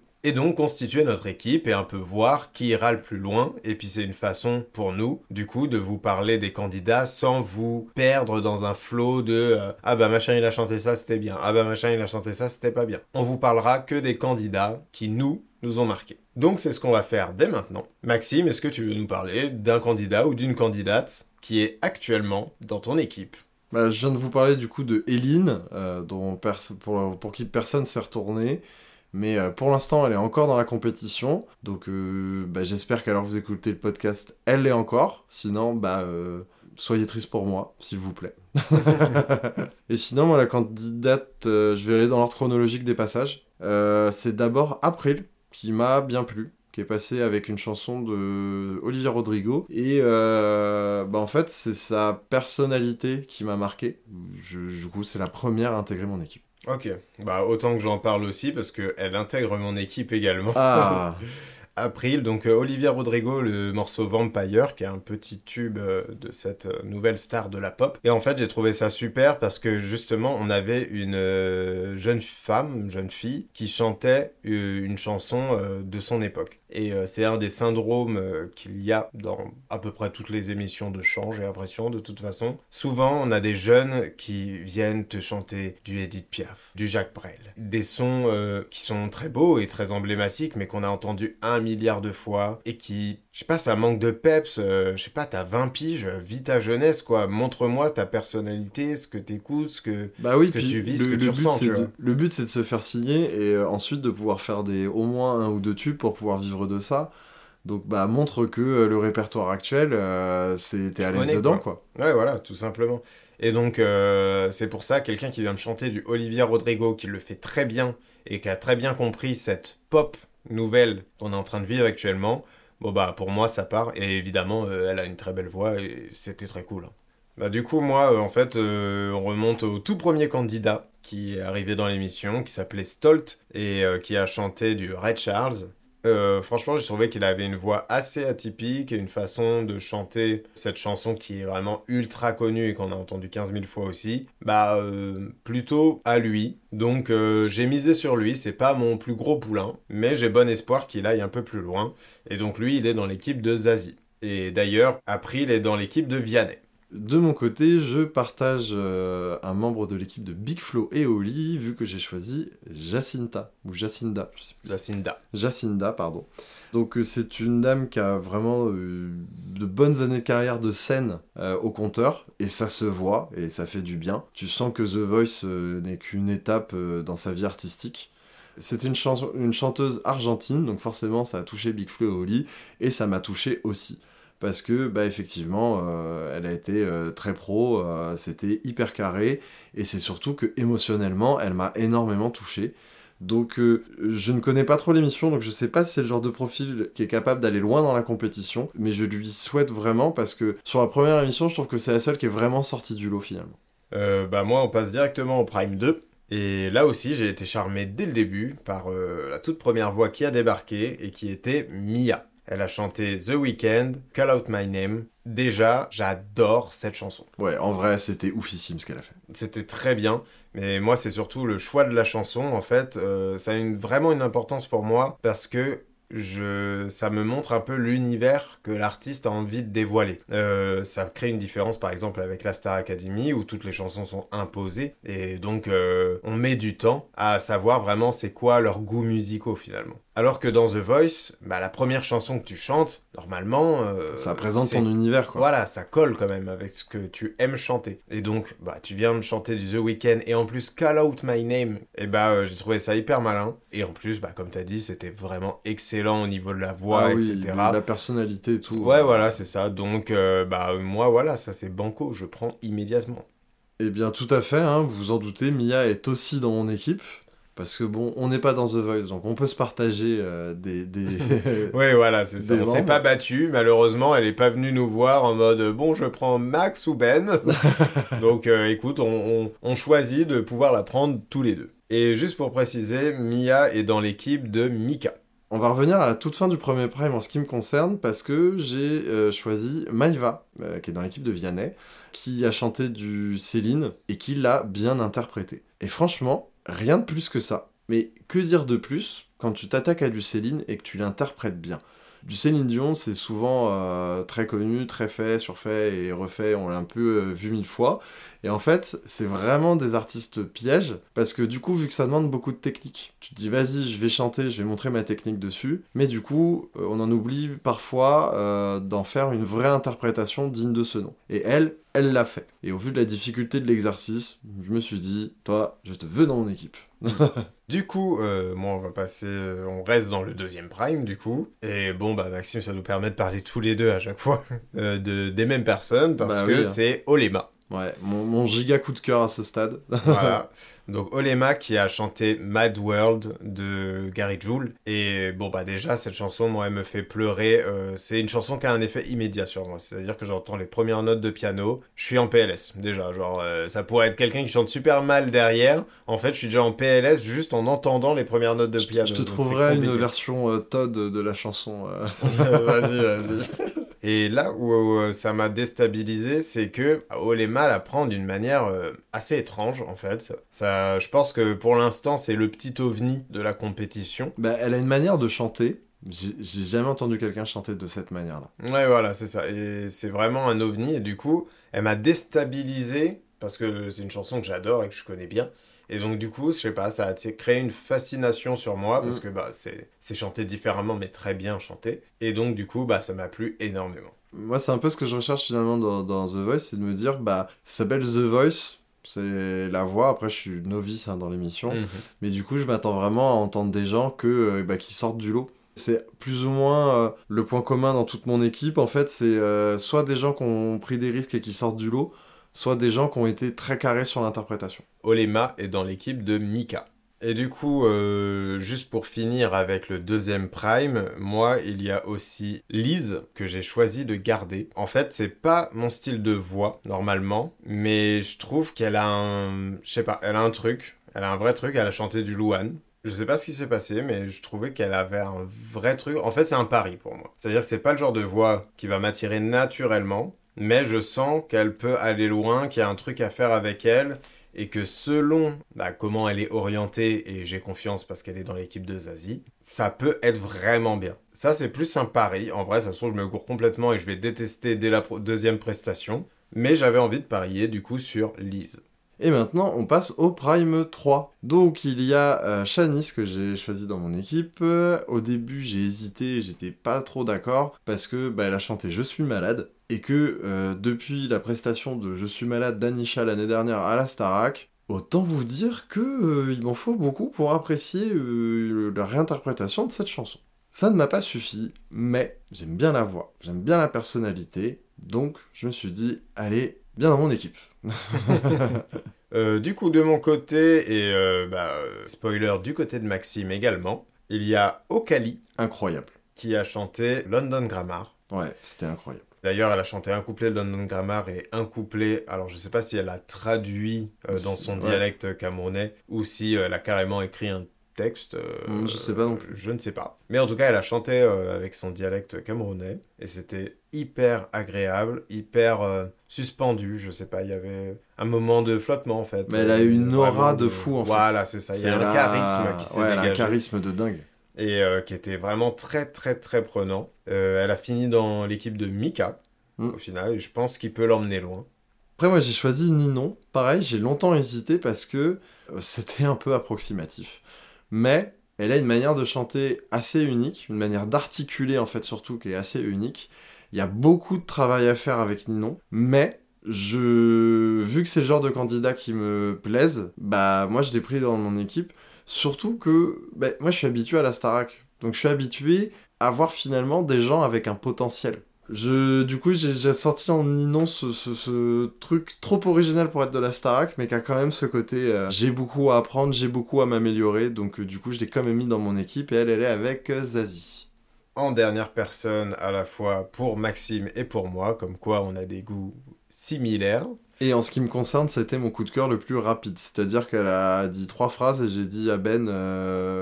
C'est maintenant. je, si j'étais un jury, je, je me retournerais, je buzzerais, ouais, direct. Et c'est Rhea avec euh, la chanson I Will Survive. Moi, ce qui m'a marqué, c'est son attitude. Elle a une vraie attitude sur scène. Euh, quand tu as du talent et que tu le sais, c'est pas ce que j'appelle se la péter, c'est justement avoir une certaine attitude. Et il y a une très grosse différence pour moi entre se la péter et juste avoir une attitude, savoir que tu as du talent. Et ça, c'est ce qui m'a plu. Et évidemment, bon, sa prestation qui était excellente. Voilà. Puis elle a un timbre de voix qui est dingue. Ouais, c'est ça. Et même une voix parlée qui est très grave et hyper, euh, du coup, surprenante. Et charmante aussi une fois qu'elle chante. Ouais, ouais, non, franchement, c'était dingue. Euh, je... C'est une de mes favorites sur celle que j'ai choisie. Et donc voilà, on a fait le tour. Maxime, toi qui viens de découvrir pleinement The Voice, qu'est-ce que tu as pensé du coup bah, de l'émission tout simplement? Ouais, bah c'est vrai que euh, je connais The Voice, le concept, j'ai déjà regardé quelques auditions à l'aveugle par-ci par-là. Je ne sais absolument pas ce qui se passe après les auditions à l'aveugle. Oui, je découvre le concept 14 ans plus tard, et alors?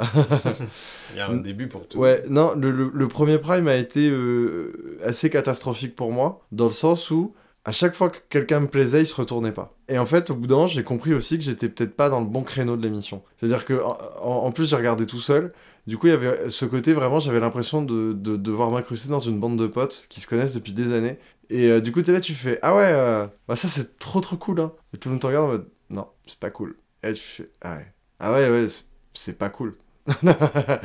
Mais finalement, au fur et à mesure des primes, j'ai commencé à, à comprendre un peu le concept et à me dire non non ok ça s'appelle c'est vrai que c'est bête ça s'appelle The Voice on recherche de la voix. Par contre du coup ce qui me gêne aussi c'est que Star Academy c'est une émission qui est complète. On a euh, du chant de la danse de l'expression scénique euh, on a des tableaux euh, chanter danser machin. Donc du coup il y a des fois j'avais beau être impressionné par la voix je trouve que ça manquait cruellement de présence scénique. Et du coup je me demande si ça peut être résolu au, cours de l'émission ou non. Mais je m'adapte très bien à l'émission je la trouve très agréable à regarder Surtout que les, les, les, rôles et les personnages, entre guillemets, plantés par chacun des membres du jury, euh, par exemple, euh, Big Flo, qui est euh, le complice avec le public, qui fait plein de blagues, il donne des surnoms à ses collègues. je trouve ça super sympa, en fait. C'est bien produit comme émission, quoi. Donc, franchement, belle découverte. Je l'aurais clairement pas regardé s'il n'y avait pas eu le podcast.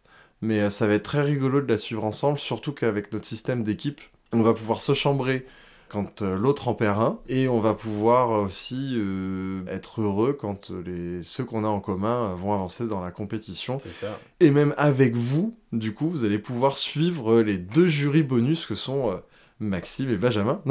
Exactement. Et vu qu'avec Ben, on trouvait que cette rubrique était un peu trop courte cette semaine, on va vous parler de Colanta. Bon, ça va être un peu plus bref quand même, parce qu'il n'y a pas, j'ai rarement grand chose à dire sur les premiers épisodes de Colanta. Mhm. Euh, nous, c'est une série qu'on adore suivre depuis quelques temps. Moi, je sais que je la suis bah, depuis le début. Et toi, Ben, c'est Moi, j'ai vu des saisons par-ci, par-là. Et après, j'ai suivi complètement à partir du confinement. Alors, euh, peut-être dire euh, ce qui nous plaît dans l'émission. Toi, par exemple, qu'est-ce qui te plaît dans Colanta? La compétition. Le fait qu'il y ait plein de profils différents.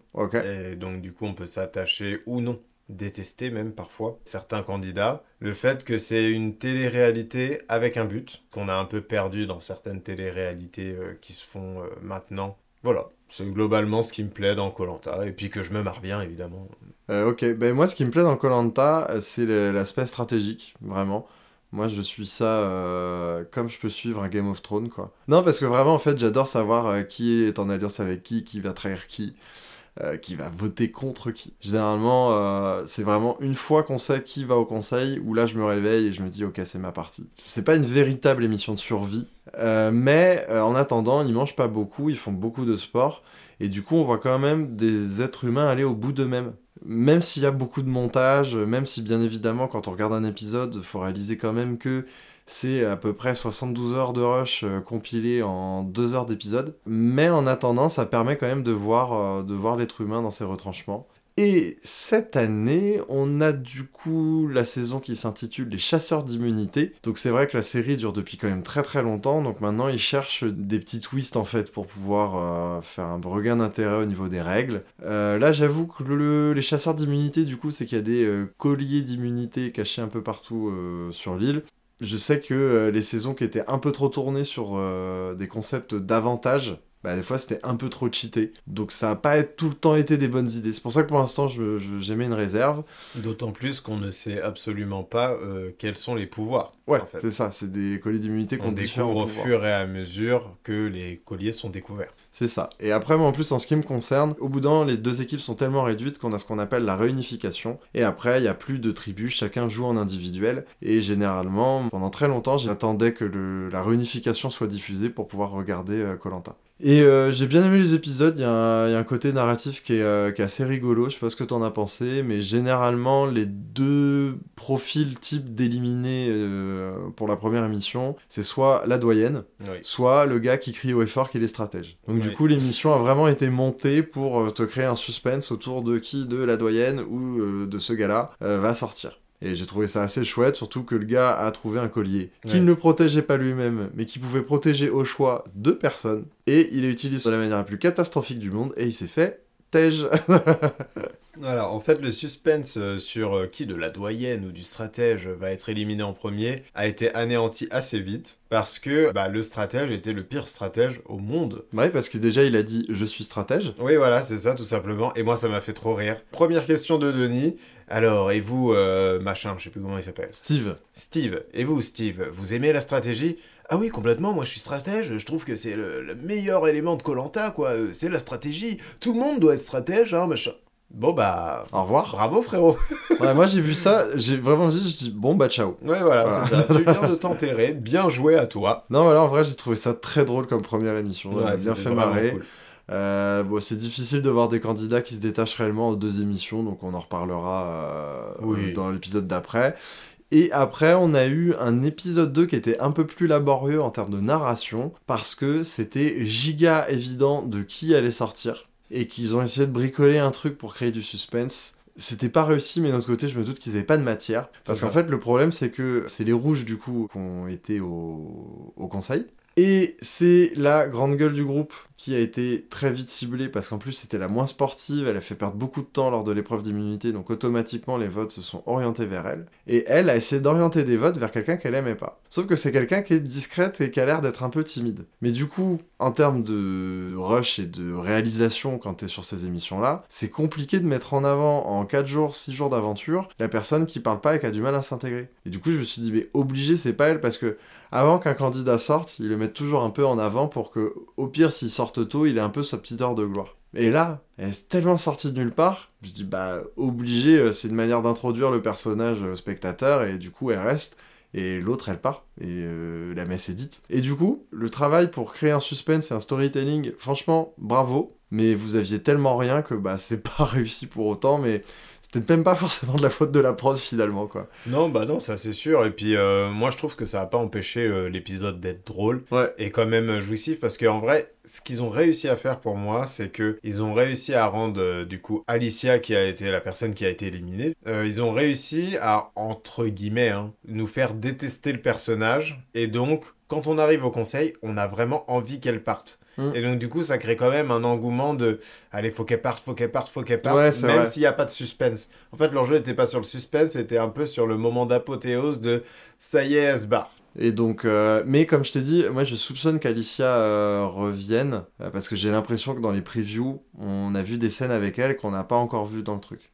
Ah Et normalement, j'évite, j'essaye d'éteindre mon cerveau quand il y a ça. Bah, on aura la réponse très bientôt, hein, parce que le prochain épisode c'est mardi et on aura l'occasion d'en reparler dans cette petite capsule, Voilà, parce que a un départ pour blessure ou raison de santé, c'est le dernier éliminé qui revient dans l'aventure. Exactement. précise. Euh, non, non, en tout cas, la saison, franchement, elle commence bien. C'est, elle a l'air chouette. En tout cas, je me suis bien marré devant, devant les premiers épisodes. Et on a hâte de suivre le reste de la saison avec vous. Absolument. Et maintenant, on va pouvoir passer à la suite et on va revenir sur Quentin Dupieux avec le Culture Culte. Mais attends, euh, on a déjà tourné cette séquence, Benjamin. Du coup, nous, faut qu'on revienne dans le temps pour que les gens puissent entendre ce qu'on a à dire sur Quentin Dupieux. Allez, c'est parti Voyage dans le temps.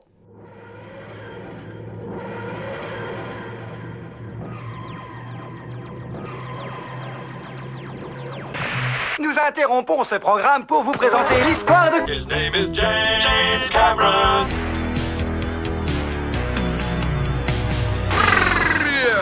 Chronoscan activé. Mode Légendex.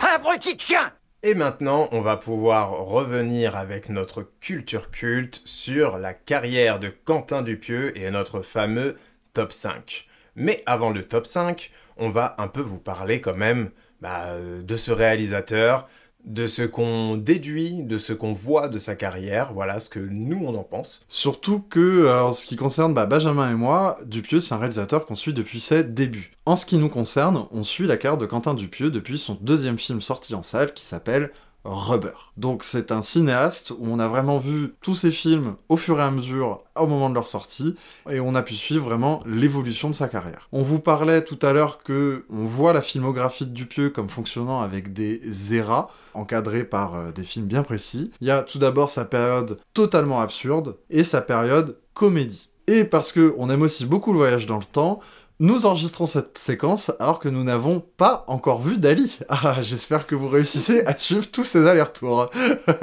Et on estime du coup euh, qu'avec Dali, il va rentrer dans une période de surréalisme. Parce que, bah, en plus, Dali, c'est un artiste qui a travaillé le genre du surréalisme. Donc, ça paraît très logique que ce soit ça. Mais juste à la fin de cette séquence, on redonnera la parole à nos du futur pour savoir si on a raison ou non. En attendant, la film de Dupieux, on l'a vu, vu et revu avec Benjamin, donc on a toutes les cartes pour vous en parler. Absolument, Maxime. Donc, le premier film de Dupieux est un film qui s'appelle Non-Film. Donc, euh, Non-Film est un film sur un gars qui euh, marche dans la rue, qui est intégré à un film sans qu'il ne le veuille. Voilà, plus un film qui a été tourné pendant des vacances entre potes en Espagne, euh, de mémoire. C'est considéré comme un de ses courts-métrages quand on regarde sa filmographie, mais c'est clairement le début de sa filmographie quand même. Voilà, donc ça c'est l'introduction, on va dire, au cinéma de Dupieux. On va pas revenir sur ses autres courts-métrages, hein, on vous parle juste celui-là parce que c'est vraiment bah, les débuts du, cinéaste. Et c'est là qu'il nous intègre complètement dans ce univers complètement absurde, où euh, rien n'a vraiment de sens ni de raison d'être là, mais c'est là. Et on s'en sert pour faire de l'humour, pour créer un univers.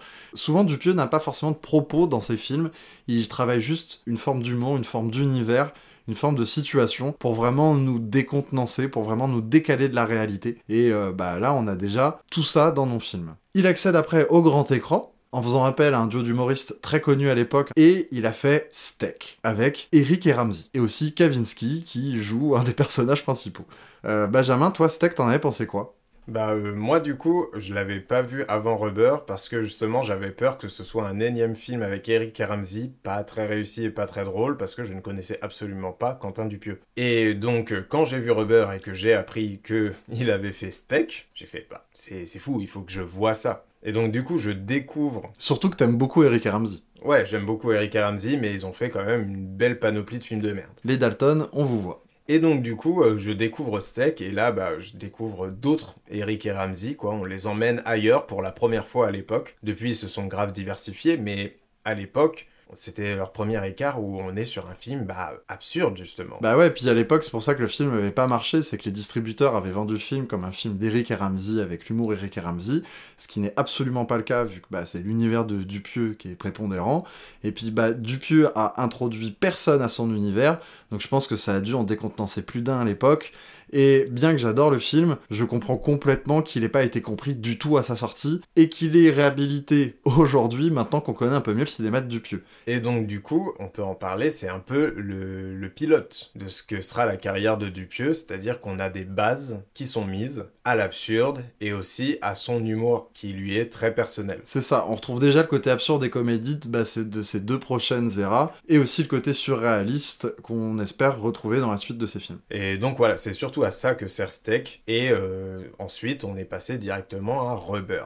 Voilà, et Rubber, on a l'impression qu'il a compris un peu euh, d'où venait l'échec commercial en tout cas de Steak. Donc du coup, euh, Rubber, c'est vraiment une introduction à son cinéma, c'est un peu un mode d'emploi de comment fonctionne le cinéma de Dupieux. Rubber raconte donc l'histoire d'un pneu qui tue des gens. Et le film va commencer par un flic qui sort du coffre d'une voiture, qui va regarder la caméra, s'adresser directement au spectateur, pour lui expliquer le principe du no reason. C'est-à-dire qu'il explique que bah, dans tous les films qu'on connaît et qu'on apprécie, il y a des tas de choses qui ne s'expliquent pas, qui arrivent sans raison. Par exemple, pourquoi E.T. est marron?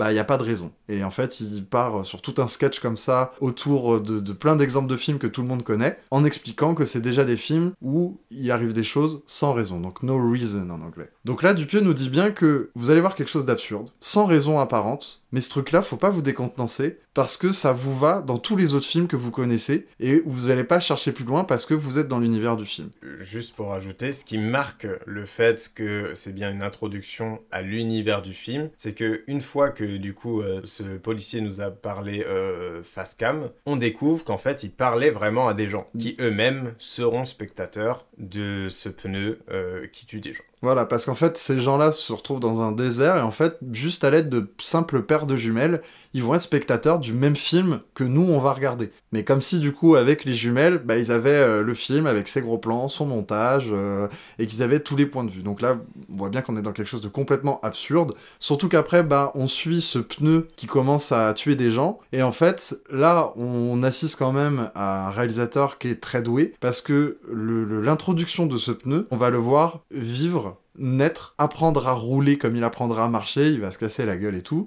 On s'attache aux pneus et, je trouve ça fou à quel point, déjà à l'époque où je l'ai vu et toujours maintenant quand je revois le film, parce que c'est un film que je regarde assez souvent, c'est fou à quel point le pneu est super attachant. Et c'est là du coup qu'on rentre complètement dans l'absurde avec Dupieux parce qu'on se rend compte qu'on est en train de s'attacher à un pneu et qu'en plus on va regarder le pneu pendant une heure et demie qui va tuer des gens parce que du coup le pneu a des pouvoirs télépathiques. En gros, si vous voulez, il vibre et il fait exploser des têtes. Voilà. Voilà, du coup, il y a un côté. Euh, voilà, donc du coup, on va travailler un peu bah, le slasher, le road movie. On va travailler déjà un peu différents genres cinématographiques, ce qui va être aussi sa patte dans ses films à venir, où on va toujours prendre un genre, prendre des codes très connus du cinéma pour les détourner et les rendre plus absurdes. Et c'est un film qui est quand même très plaisant parce que, bah, du coup, il est quand même très drôle. Et en fait, on est tellement ébahi par le fait qu'on est en train de regarder un film sur un pneu qui tue des gens que c'est un peu le moteur du film finalement. C'est un peu ce qui nous maintient euh, en haleine et de se dire mais attends, je suis vraiment en train de regarder ça, je suis vraiment en train d'être à fond dedans, je suis vraiment en train d'avoir de l'empathie, de me demander ce qui va se passer, d'attendre la prochaine scène de meurtre et, d'être complètement dedans. Surtout que c'est un peu, euh, enfin on retient surtout ça du film, alors qu'on a quand même beaucoup de séquences avec les spectateurs qui sont en train de regarder ce pneu et aussi avec une femme que euh, le pneu suit plus ou moins Ouais, éclaire ma mémoire, il tombe un peu amoureux d'elle. Oui, il tombe amoureux d'elle et c'est la seule qui décide de ne pas tuer. Voilà, exactement. Donc du coup, euh, on a quand même plusieurs points à suivre, mais c'est vrai que ce pneu, du coup, nous reste particulièrement en mémoire. Dupieux aime beaucoup interroger le, le sens d'une œuvre entre le créateur de l'œuvre, l'œuvre en elle-même et son spectateur le fait qu'il va y avoir des spectateurs qui vont assister au récit euh, au sein même de la diégèse du film, on va le retrouver bah, dans énormément de ces films. Mm. Et c'est là où du coup Rubber est d'autant plus une introduction cinéma de Dupieux, parce que certes, c'est le démarrage de son era de l'absurde, mais on a quand même déjà euh, le thème principal pour moi de l'œuvre de Dupieux, bah, qui est euh, l'interrogation du spectateur à l'œuvre, mais aussi ce côté comédie, parce qu'il est quand même aussi bah, franchement drôle. Rubber marque aussi euh, le début de l'aventure américaine pour euh, Dupieux et qui va continuer du coup avec Wrong qui a la particularité de s'enfoncer encore dans l'absurde mais cette fois-ci pour développer un univers particulier. Voilà, il y a des choses très particulières qui se passent dans cet univers. Par exemple, il pleut dans les bureaux mais jamais dehors. Et c'est normal pour euh, les gens qui vivent dans cet univers, c'est pas euh, spécial, c'est normal. Donc voilà, l'absurde est fait pour créer un univers, mais malheureusement avec ce film-là, Dupieux ne, ne se sert pas de l'univers qu'il dépeint. Il nous présente un univers qui a l'air passionnant à suivre, parce qu'il y a plein de détails absurdes qui y sont, mais une fois que tout ça est installé, il n'en fait plus rien. C'est un défaut d'ailleurs qu'on ne va plus jamais retrouver chez les Dupieux, comme s'il avait eu besoin de cette expérience pour apprendre cette leçon-là. Et effectivement, je suis d'accord avec toi, moi c'est celui que j'aime le moins de sa carrière. Mais ça nous emmène au film d'après, qui s'appelle Wrong Cops. Et du coup, il va s'essayer au film à sketch. Donc là, on sent qu'il rentre un peu plus dans la comédie, qu'il comprend finalement que le rire est vraiment un moteur de divertissement pour que les gens puissent rentrer dans son univers. Et on va assister du coup à une histoire de flics qui sont pas très professionnels à Los Angeles. Et en fait, c'est plusieurs histoires qui vont s'entrecouper de manière bah, toujours comme ça un peu absurde, un peu nébuleuse, et qui vont constituer voilà des sketchs et des séquences bien précises où il va essayer des choses concrètement euh, à chaque séquence. On a vraiment ce côté euh, bac à sable, euh, terrain de jeu où il s'est dit bon bah ok, là c'est parti, j'essaye tout ce que j'ai à essayer. Je vais me rater, c'est le cas, il se rate de temps en temps, mais il réussit quand même plein de fois. Et un des personnages qui compose de la musique, et la musique qu'il compose, c'est des musiques de euh, Mister Oiseau. Et d'ailleurs, c'est le film où on aura euh, tout un tas de musiques de Mister Oiseau, ce qui constituera en fait un best-of. Mm. De, de, sa carrière à ce moment-là. Mais je trouve musical, je veux dire. Je trouve même qu'il sépare quand même ces deux entités artistiques avec bah, Mister Oiseau et Dupieux. Mais tu vois, je qualifierais presque Long Cops d'un film de Mister Oiseau et presque pas d'un film de Dupieux. C'est-à-dire que ces deux alias se fusionnent et on sent qu'il s'interrogeait aussi de se dire bah attends c'est vrai que j'ai quand même deux alias artistiques pour deux matières artistiques différentes. Mhm. est-ce que je dois pas essayer de les fusionner? Et aujourd'hui on a la réponse. Il a dit non je les fusionne pas. D'ailleurs maintenant mes musiques je les fais faire par d'autres personnes que moi. Et moi Wrong Cops euh, quand je l'ai vu quand je l'ai vu j'ai remarqué un truc que j'avais pas beaucoup lu ailleurs et que je je veux juste te dire comme ça euh, dans le podcast. Euh, je trouve que le film c'est une relecture de Pulp Fiction on suit plusieurs histoires de bandits éclatés comme ça dans Los Angeles, et on va recroiser des personnages au moment où s'y attend pas, on va relier les arcs narratifs au moment où s'y attend pas, ce qui est exactement ce que fait Pulp Fiction, finalement. Et euh, la fin de la période absurde est marquée par le film suivant, où là, bah, Dupieux, c'est, un- je trouve, c'est un des sommets de sa carrière. Euh, c'est là où, bah, finalement, il a réussi à dire tout ce qu'il avait à dire autour de son absurde, avec le film Réalité. Et c'est aussi ce qui marquera la fin de sa période américaine, car on a déjà l'intrusion de, de- d'acteurs français et du français euh, parlé, tout simplement, avec du coup Alain Chabat et euh, d'autres acteurs, Jonathan Lambert. par exemple. Et euh, oui, voilà, c'est vraiment le paroxysme de l'absurde de Dupieux, dans le sens où euh, on fait des allers-retours dans le temps entre différentes réalités, de notions de réalité. On pousse vraiment les potards à fond.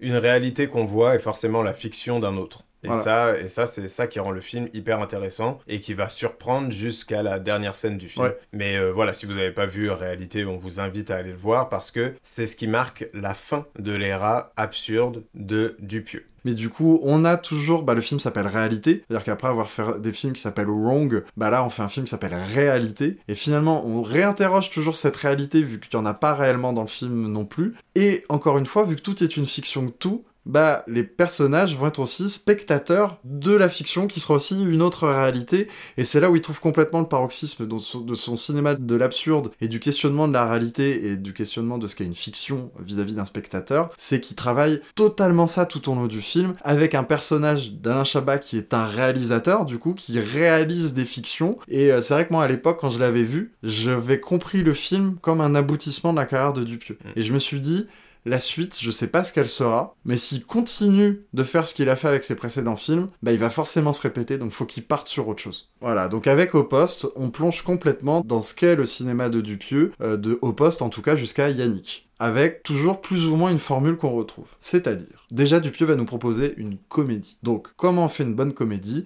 Bah déjà, on prend un scénario et un pitch qui est drôle. On va prendre des acteurs qui font marrer.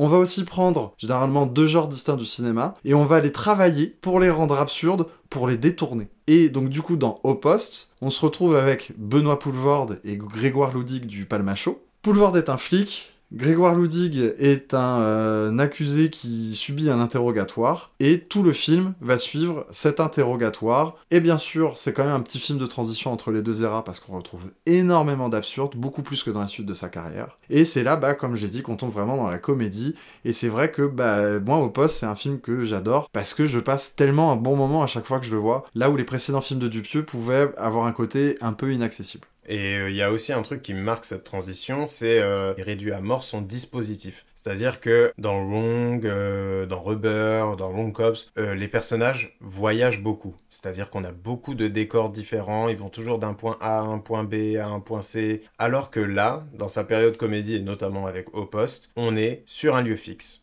Et ça, c'est un truc qu'il reprendra plus ou moins selon les films, mais qui est quand même marqueur de sa période comédie où le dispositif est quand même plus réduit. On est là plus pour aller faire marrer. Il commence à trouver voilà de la précision dans ce qu'il veut faire avec ses films. Et surtout de la simplicité. Et euh, bah, il deviendra de plus en plus efficace au fur et à mesure des films. Et c'est ce qui nous amène du coup à son film suivant, où là il appelle carrément Jean Dujardin euh, pour jouer le rôle principal, Le Dain.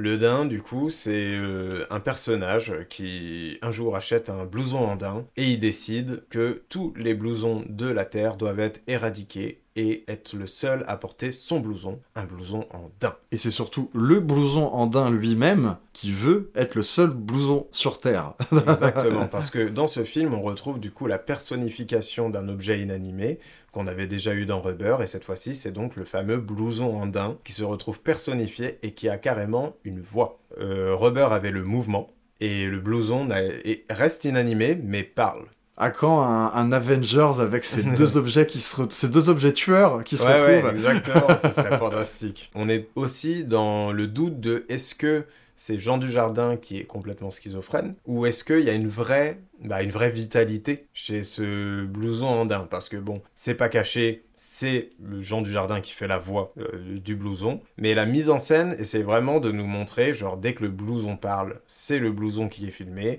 Dès que Jean Dujardin lui répond, c'est Jean Dujardin qui est filmé. Oui, et euh, encore une fois, on est dans le travail du genre, mhm. et c'est peut-être même le film qui rentre vraiment pleinement dans le travail de genre, parce que le film va être euh, monté et mis en scène comme un euh, thriller psychologique des années 90, avec des scènes de stalking, de suspense, beaucoup de scènes de nuit, des scènes de peur, des scènes de suspense à proprement parler, mais aussi simplement comme un slasher, où le tueur serait bah, ce, euh, un peu comme une poupée de Chucky, ce blouson andin magnifique qui, qui, va manipuler un homme pour pouvoir lui faire commettre des crimes. Mhm. Mais toujours avec ce concept très très con quand même d'un blouson qui veut être le seul blouson euh, sur Terre. Et du coup, d'aller se dire, ah ouais, mais c'est marrant, je suis en train de regarder une comédie avec un concept super con, mais de ce que je vois là, c'est un vrai thriller psychologique slash slasher. Et d'ailleurs, je parlais pour Long Cops de la relecture de Pulp Fiction, et je suis en train de penser qu'il y a un personnage dans ce film qui se vante d'avoir remonté Pulp Fiction dans l'ordre chronologique. C'est vrai, c'est totalement. Et d'ailleurs, Long est dans l'ordre chronologique. Donc est-ce que Wrong n'est pas lui-même une relecture chronologique de Pulp Fiction? Je viens d'avoir l'idée, c'est droppé comme ça. La théorie est incroyable. Alors nouveau saut dans le temps et intervention de Maxime qui est au mixage. Je parle bien sûr de Wrong Cops en tant que relecture chronologique de Pulp Fiction et pas Wrong. Voilà, j'étais fier de ma théorie alors je voulais que ce soit clair. Merci, je vous laisse reprendre l'épisode et moi je vais terminer le mixage. Et du coup, ce personnage joué par Adèle Haenel, euh, qui est incroyable dans le film et qui nous manque beaucoup. Et puis qui, encore une fois, joue quelqu'un qui fait un... qui, qui a un poste de, de quelqu'un qui est dans un film, donc monteur, sachant que Dupieux monte ses films lui-même. Et du coup, euh, Jean Dujardin s'improvise réalisateur parce qu'il va filmer ses crimes et filmer euh, son éradication de tous les manteaux. Voilà, vous avez compris le rapport spectateur, œuvre, créateur. On y est toujours. On peut passer maintenant au film suivant qui est Mandibule, où là, Dupieux va refaire appel à Grégoire Loudig, mais accompagné de son petit acolyte. David Marseille. Et euh, bah là, il va nous faire une espèce de world movie, de buddy movie, avec deux cons.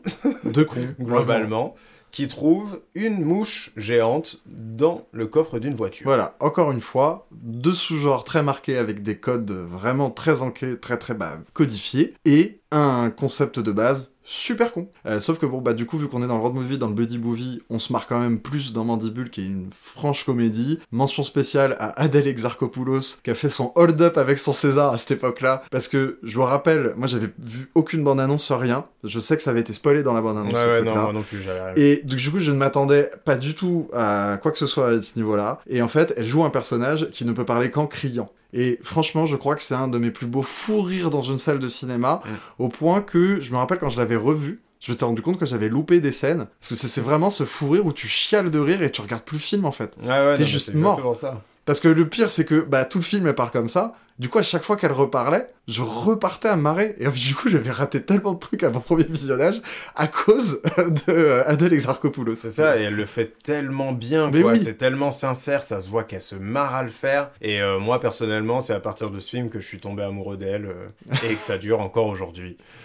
Donc du coup, bah, on voit bien comment évolue le cinéma de Quentin Dupieux. Et maintenant, on va passer du coup à son film suivant, qui est incroyable mais vrai. Alors là, Dupieux, pareil, on a deux genres bien distincts, et là peut-être deux genres vraiment très opposés. C'est-à-dire d'un côté, le film de dialogue à la française, et de l'autre côté, le film fantastique. Il essaye pas de mélanger les genres en fait, il garde les deux extrêmes qui cohabitent ensemble. Oui, c'est ça, exactement. Limite, il y a une séquence dédiée à l'un, une séquence dédiée Ouais, à l'autre. c'est ça. C'est- euh, c'est ça qui est très marrant. On, on- on commence à voir ce côté qui récupère d'ailleurs dans son film d'après de deux films qui cohabitent ensemble. Ce qui est intéressant dans ce film aussi, c'est euh, du coup il y a un concept particulier avec ce film qui est que Alain Chabat et Léa Drucker euh, sont un couple qui achète une maison et dans cette maison il y a une échelle et quand tu prends cette échelle tu rajeunis de 3 jours. Mais tu perds 12 heures. C'est-à-dire que pour euh, les gens extérieurs, il s'est passé 12 heures, toi t'as juste descendu une échelle, mais par contre tu as gagné 3 jours de vie, entre guillemets, en tout cas de jeunesse. Et il y a un autre couple, parce que pour moi c'est important d'en parler, parce que c'est ce qui m'a fait le plus rire du film, le couple de Benoît Magimel et Anaïs de Moustier, où, euh, bon je vais essayer de pas trop vous en dire, mais clairement, euh, on a des grands débats sur la bite de Benoît Magimel. Exactement. Et je crois que franchement, c'est des séquences les plus drôles que j'ai vues ces dernières années, et donc oui, une des séquences les plus drôles du cinéma de Dupieux. Ouais, voilà. Et généralement, quand vous parlez euh, aux gens qui ont vu le film, c'est cette séquence qui revient parce qu'elle est vraiment hilarante. Benoît Magimel, on voit qu'il maîtrise vraiment l'absurde, euh, parce que du coup, bah, Magimel, il le joue vraiment comme quelque chose où tu sens qu'en tant qu'acteur, il va chercher ses tripes comme si c'était quelque chose de giga sérieux pour pouvoir te provoquer le rire et que ce soit pas bah, ni pas assez ni too much finalement. Ouais, ouais, ben, complètement. Et évidemment, Anaïs de Moustier, qui est toujours fantastique à chaque fois qu'elle apparaît chez Dupieux. C'est souvent des petites apparitions, mais elle est marquante à chaque fois. Mm. Et on la retient toujours. Et c'est vrai qu'elle a un timing comique que Dupieux sait très très bien utiliser. Ouais, ouais, c'est Et ça. puis bon bah, Léa Drucker, euh, Chabat, euh, voilà. Ça roule, ça roule tout droit. Ça roule tout droit. J'ai un problème très fort avec ce film qui est que Dupieux ne sait pas quand l'arrêter. Ce film, soit s'arrête trop tôt, soit s'arrête trop tard. Donc j'ai pas compris. Voilà, j'ai pas compris. Alors qu'en vrai, j'étais plutôt euh, happé par ce que je voyais avant. Mais du coup, ça me laisse un goût amer à cause de cette fin. Mais maintenant, on va pouvoir passer à son film suivant, qui est Fumer fait tousser. T'avais dit de pas autant fumer, mec. Bah oui, désolé. Donc, euh, Fumer se fait tousser. Comment parler de ce truc-là? Bah, euh, si on peut euh, faire plus ou moins une transition avec ce qu'on vient de dire sur Incroyable mais vrai, on retrouve le côté de deux films qui cohabitent. C'est-à-dire que Fumer fait tousser prend d'un côté le genre de la petite histoire d'horreur qu'on se raconte au coin du feu. Et à côté, le genre du Super Sentai. Et c'est un genre japonais que l'on connaît à travers ses itérations américaines, c'est-à-dire Power Rangers.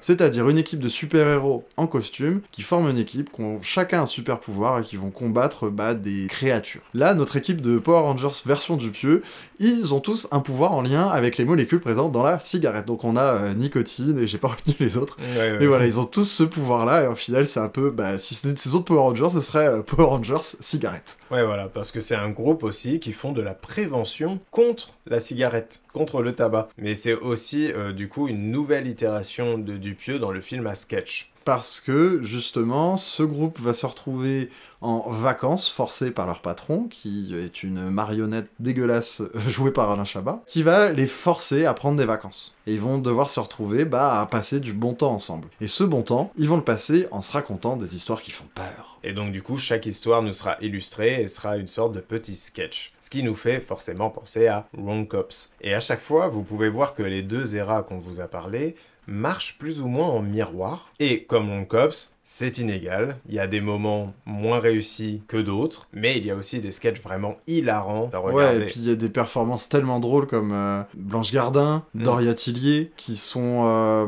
où là, on, voit que Dupieux, euh, depuis qu'il a commencé ses films de comédie avec Au Poste, maîtrise complètement le fait de prendre un acteur pour son potentiel comique et d'arriver à en tirer tout ce qu'il a de comique, en fait, et de le rendre vraiment drôle. Moi, bah ouais, moi c'est Doria Tillier qui m'a plié en deux, franchement. Et maintenant, il est peut-être temps de passer au dernier film de Quentin Dupieux, en tout cas le dernier film que nous, on a vu, parce que bah, euh, on va aller voir euh, Dali, qui s'appelle Yannick. Film que vous avez probablement vu, parce qu'il a eu un gros succès, qu'il est encore dispo sur les plateformes de streaming légales, euh, que... Il vient d'arriver sur MyCanal, si jamais. voilà. Je pense d'ailleurs qu'il y a peut-être beaucoup de gens qui ont découvert Dupieux avec Yannick. C'est possible, hein, c'est possible. Au vu du succès euh, qu'il vient de faire, euh, il y a moyen. Surtout qu'il... Et il n'y a pas de problème, vous avez de la chance, continuez à regarder ces films. Et puis en plus, il met en scène Raphaël Quénard, qui est la nouvelle coqueluche du moment, euh, Pio Marmaille et Blanche Gardin, qui viennent peut-être rassurer un certain public qui veut voir bah, des, des acteurs habitués aux comédies. Alors, Yannick, c'est un film bah, qui pour nous du coup serait la fin de l'ERA. On Voilà, espère avoir ça. raison, mais on va l'analyser en tant que tel parce que euh, que Dali soit sorti ou non, moi, Yannick, dès que je l'ai vu, je l'ai- pris de cette manière. Ouais, complètement. Comme j'ai pris Réalité à l'époque comme la fin de l'ERA. C'est simple. C'est peut-être même son film le plus simple, le plus épuré et le moins absurde, et vraiment le plus pure comédie. Il a réussi à enlever tout l'absurde pour ne garder la Ouais. le substantifique Surtout, il- moelle de la comédie. il, a, il a supprimé tout le surréalisme. Il y a un peu d'absurde, mais en fait qui se résume juste à la situation initiale d'un mec qui interrompt une pièce de théâtre, mais il l'interrompt jusqu'au bout. Voilà. Ouais. C'est la seule situation absurde qui fait tout le film, mais on s'arrête là. Et il n'y a pas de surréalisme, c'est-à-dire qu'il n'y a pas des choses complètement étranges qui se passent Voilà. où on pourrait se dire on est dans un univers différent. Factuellement, tout est plausible. C'est ça, exactement. Ça pourrait arriver demain dans n'importe quel théâtre, finalement. C'est juste que ce serait absurde qu'un mec aille aussi loin dans son délire. Donc, pour euh, vous dire ce qui se passe en deux mots, c'est du coup un vaudeville qui est en train de se jouer. Et là, il y a Raphaël Quenard, du coup Yannick, qui se lève et qui dit C'est de la merde, je suis pas venu ici pour souffrir, ok? Et, donc, et donc, il dit Vous allez jouer ce que moi je veux que vous jouez. Et avec ça, pour les convaincre quand même, parce que bon, au début, il se fout un peu de sa gueule, et ben il sort un petit flingue et il les prend en otage. On va suivre du coup cette prise d'otage où bah, le preneur d'otage c'est le spectateur qui euh, va prendre en otage bah, le public et les comédiens. Et c'est là que pour moi Dupieux atteint son paroxysme sur son questionnement euh, spectateur, œuvre, créateur euh, dont je vous ai maintes fois parlé au cours de cette rubrique. Parce que Dupieux, et en plus je reprends un peu ce qu'il dit en interview, il dit souvent que bah, d'une certaine manière, aller au cinéma, euh, aller assister à une œuvre de spectacle vivant ou de spectacle, c'est une prise d'otage parce que bah, une fois que t'es dans la salle, que ce soit bon ou que ce soit mauvais, bah tu restes dans la salle. Donc du coup avec ce scénario-là, il inverse finalement, c'est le spectateur qui d'un coup vient dire attends tu me prends en otage avec un- une œuvre de merde, bah attends c'est moi qui va te prendre en otage. Et je pense par exemple à cette réplique au bout d'un moment où euh, les, les comédiens se défendent en disant mais attends nous on fait de l'art. Et lui il dit mais qu'est-ce que je m'en fous de voir de l'art? Moi je suis venu pour me divertir. C'est Mhm. pas la réplique exacte et puis c'est dit par Raphaël Quenard donc c'est beaucoup plus drôle. Mais c'est clairement à peu près ça. hein. Et, et c'est clairement le propos du film. Et déjà, pour Dupieux, c'est un film qui surprend. Parce que bah déjà, bah, comme on a dit, euh, plus de surréalisme, moins d'absurde et que de la comédie. Un scénario totalement épuré et surtout un propos clair. Et jusque-là, Dupieux a toujours plus ou moins euh, distillé des propos dans ses films, mais c'était pas prépondérant. Il cherche pas non plus à surintellectualiser son cinéma, alors que là, il surintellectualise pas non plus, mais il ajoute un propos. C'est limite un pamphlet, en fait, un essai, ce film, où il dit ce qu'il pense bah, euh, de l'état euh, de l'industrie du spectacle actuellement. Après, en fait, tout ça va nous amener forcément euh, à la suite, à Dali, que là, on n'a pas vu. Mais du coup, vous êtes quand même venu ici pour euh, qu'on vous révèle notre top 5. Peut-être que vous avez un peu deviné, mais on va vous les dire quand même. Donc du coup, c'est nos top 5 personnels à chacun parce que ils étaient trop, beaucoup trop différents pour réussir à faire un top commun entre Maxime et moi. Il y aurait eu forcément des déçus. Maxime va vous révéler son top 5 et je le ferai aussi également juste après. Alors, je vais commencer du coup par mon top 5, qui est Yannick, on vient d'en parler. Top 4, j'ai mis Rubber, euh, ma, découverte de Dupieux qui reste encore euh, solidement dans le, top, euh, dans le top 4. En 3, Réalité, comme je l'ai dit, un des sommets de la carrière de Dupieux. En 2, Mandibule, parce que c'est beaucoup trop drôle et extrêmement réussi en tout point, selon moi. Et mon top 1, c'est Au Poste, qui est carrément un de mes films de chevet et qui est le film de Dupieux que j'apprécie le plus revoir. Ce film est devenu euh, confortable pour moi, quoi. Je, suis sûr de me marrer à chaque fois, et c'est le genre de film où les blagues refonctionnent sur moi de la même manière qu'elles ont fonctionné sur moi la première fois. Moi, on va commencer avec le top 4, et vous allez vite comprendre pourquoi. Donc du coup, mon quatrième, c'est Fumer fait tousser. Malgré euh, ces inégalités, j'ai passé un trop beau moment pour ignorer ça. Mon troisième, c'est Le Dain parce que bah, Dupieux qui vient euh, me titiller ma corde sensible de l'horreur, je ne peux pas l'ignorer bien évidemment. En deuxième, nous avons Rubber, parce que la découverte, ça m'a marqué, et euh, ça reste un des films les plus importants de ma vie, je pense, en tant que découverte cinéphile.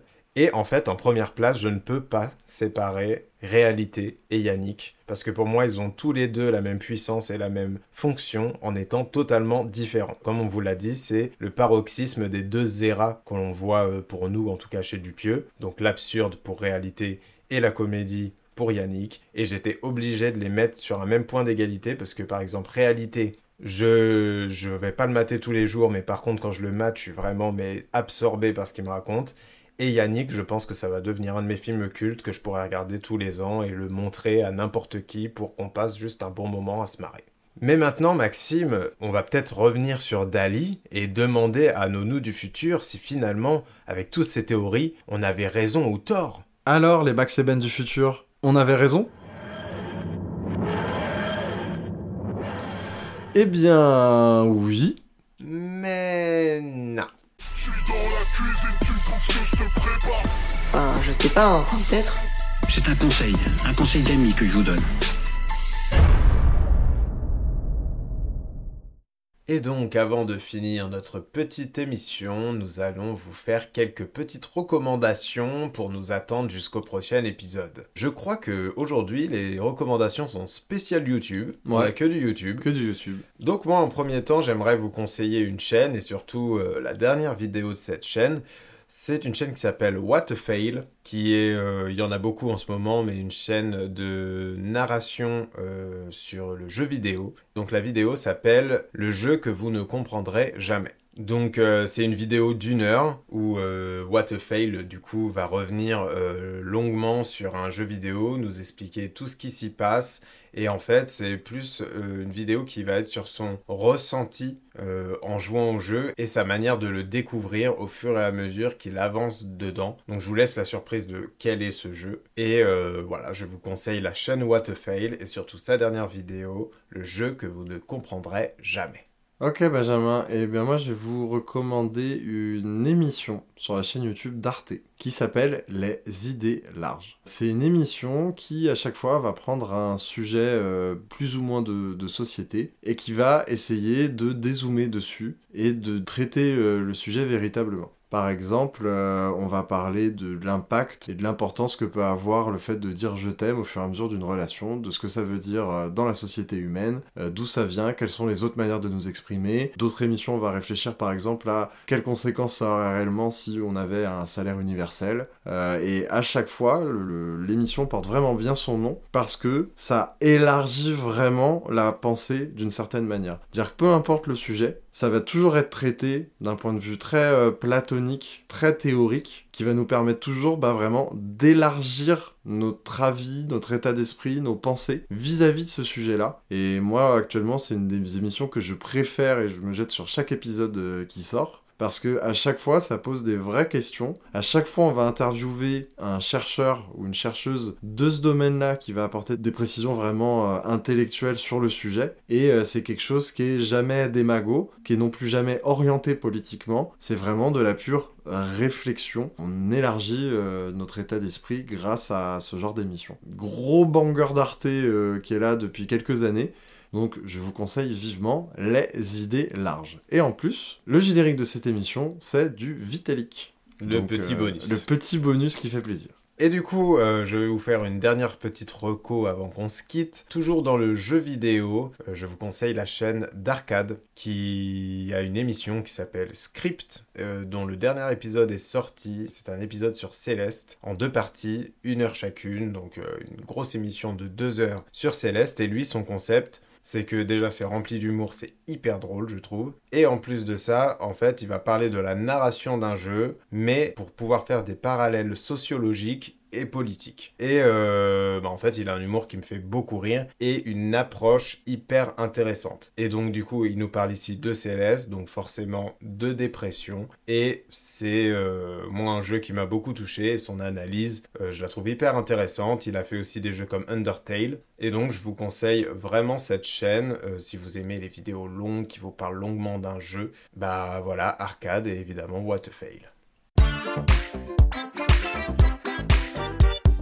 Et ça y est, Maxime, on a fait le tour de nos rubriques. On arrive enfin à la fin de cet épisode. Et on est un peu triste de vous quitter, mais il faut quand même vous quitter. On reviendra très vite avec l'épisode 7, ne vous inquiétez pas.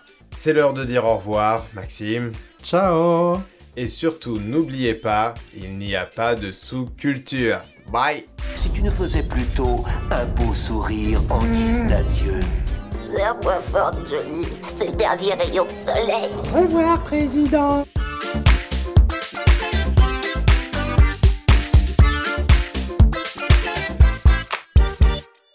Et ben voilà, le montage est fini. Ah, ah, c'était une bonne émission. Ouais, non, franchement, c'était cool. Mm. Bon, euh, on va voir Dali du coup. Ah ouais, carrément. Allez, let's go.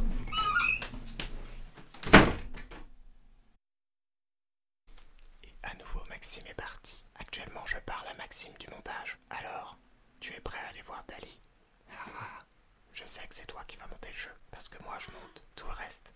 Et après on va regarder The Voice. The Voice dont on parle juste après. Et oui, je spoil directement. Parce que vous, les spectateurs, vous ne le savez pas encore.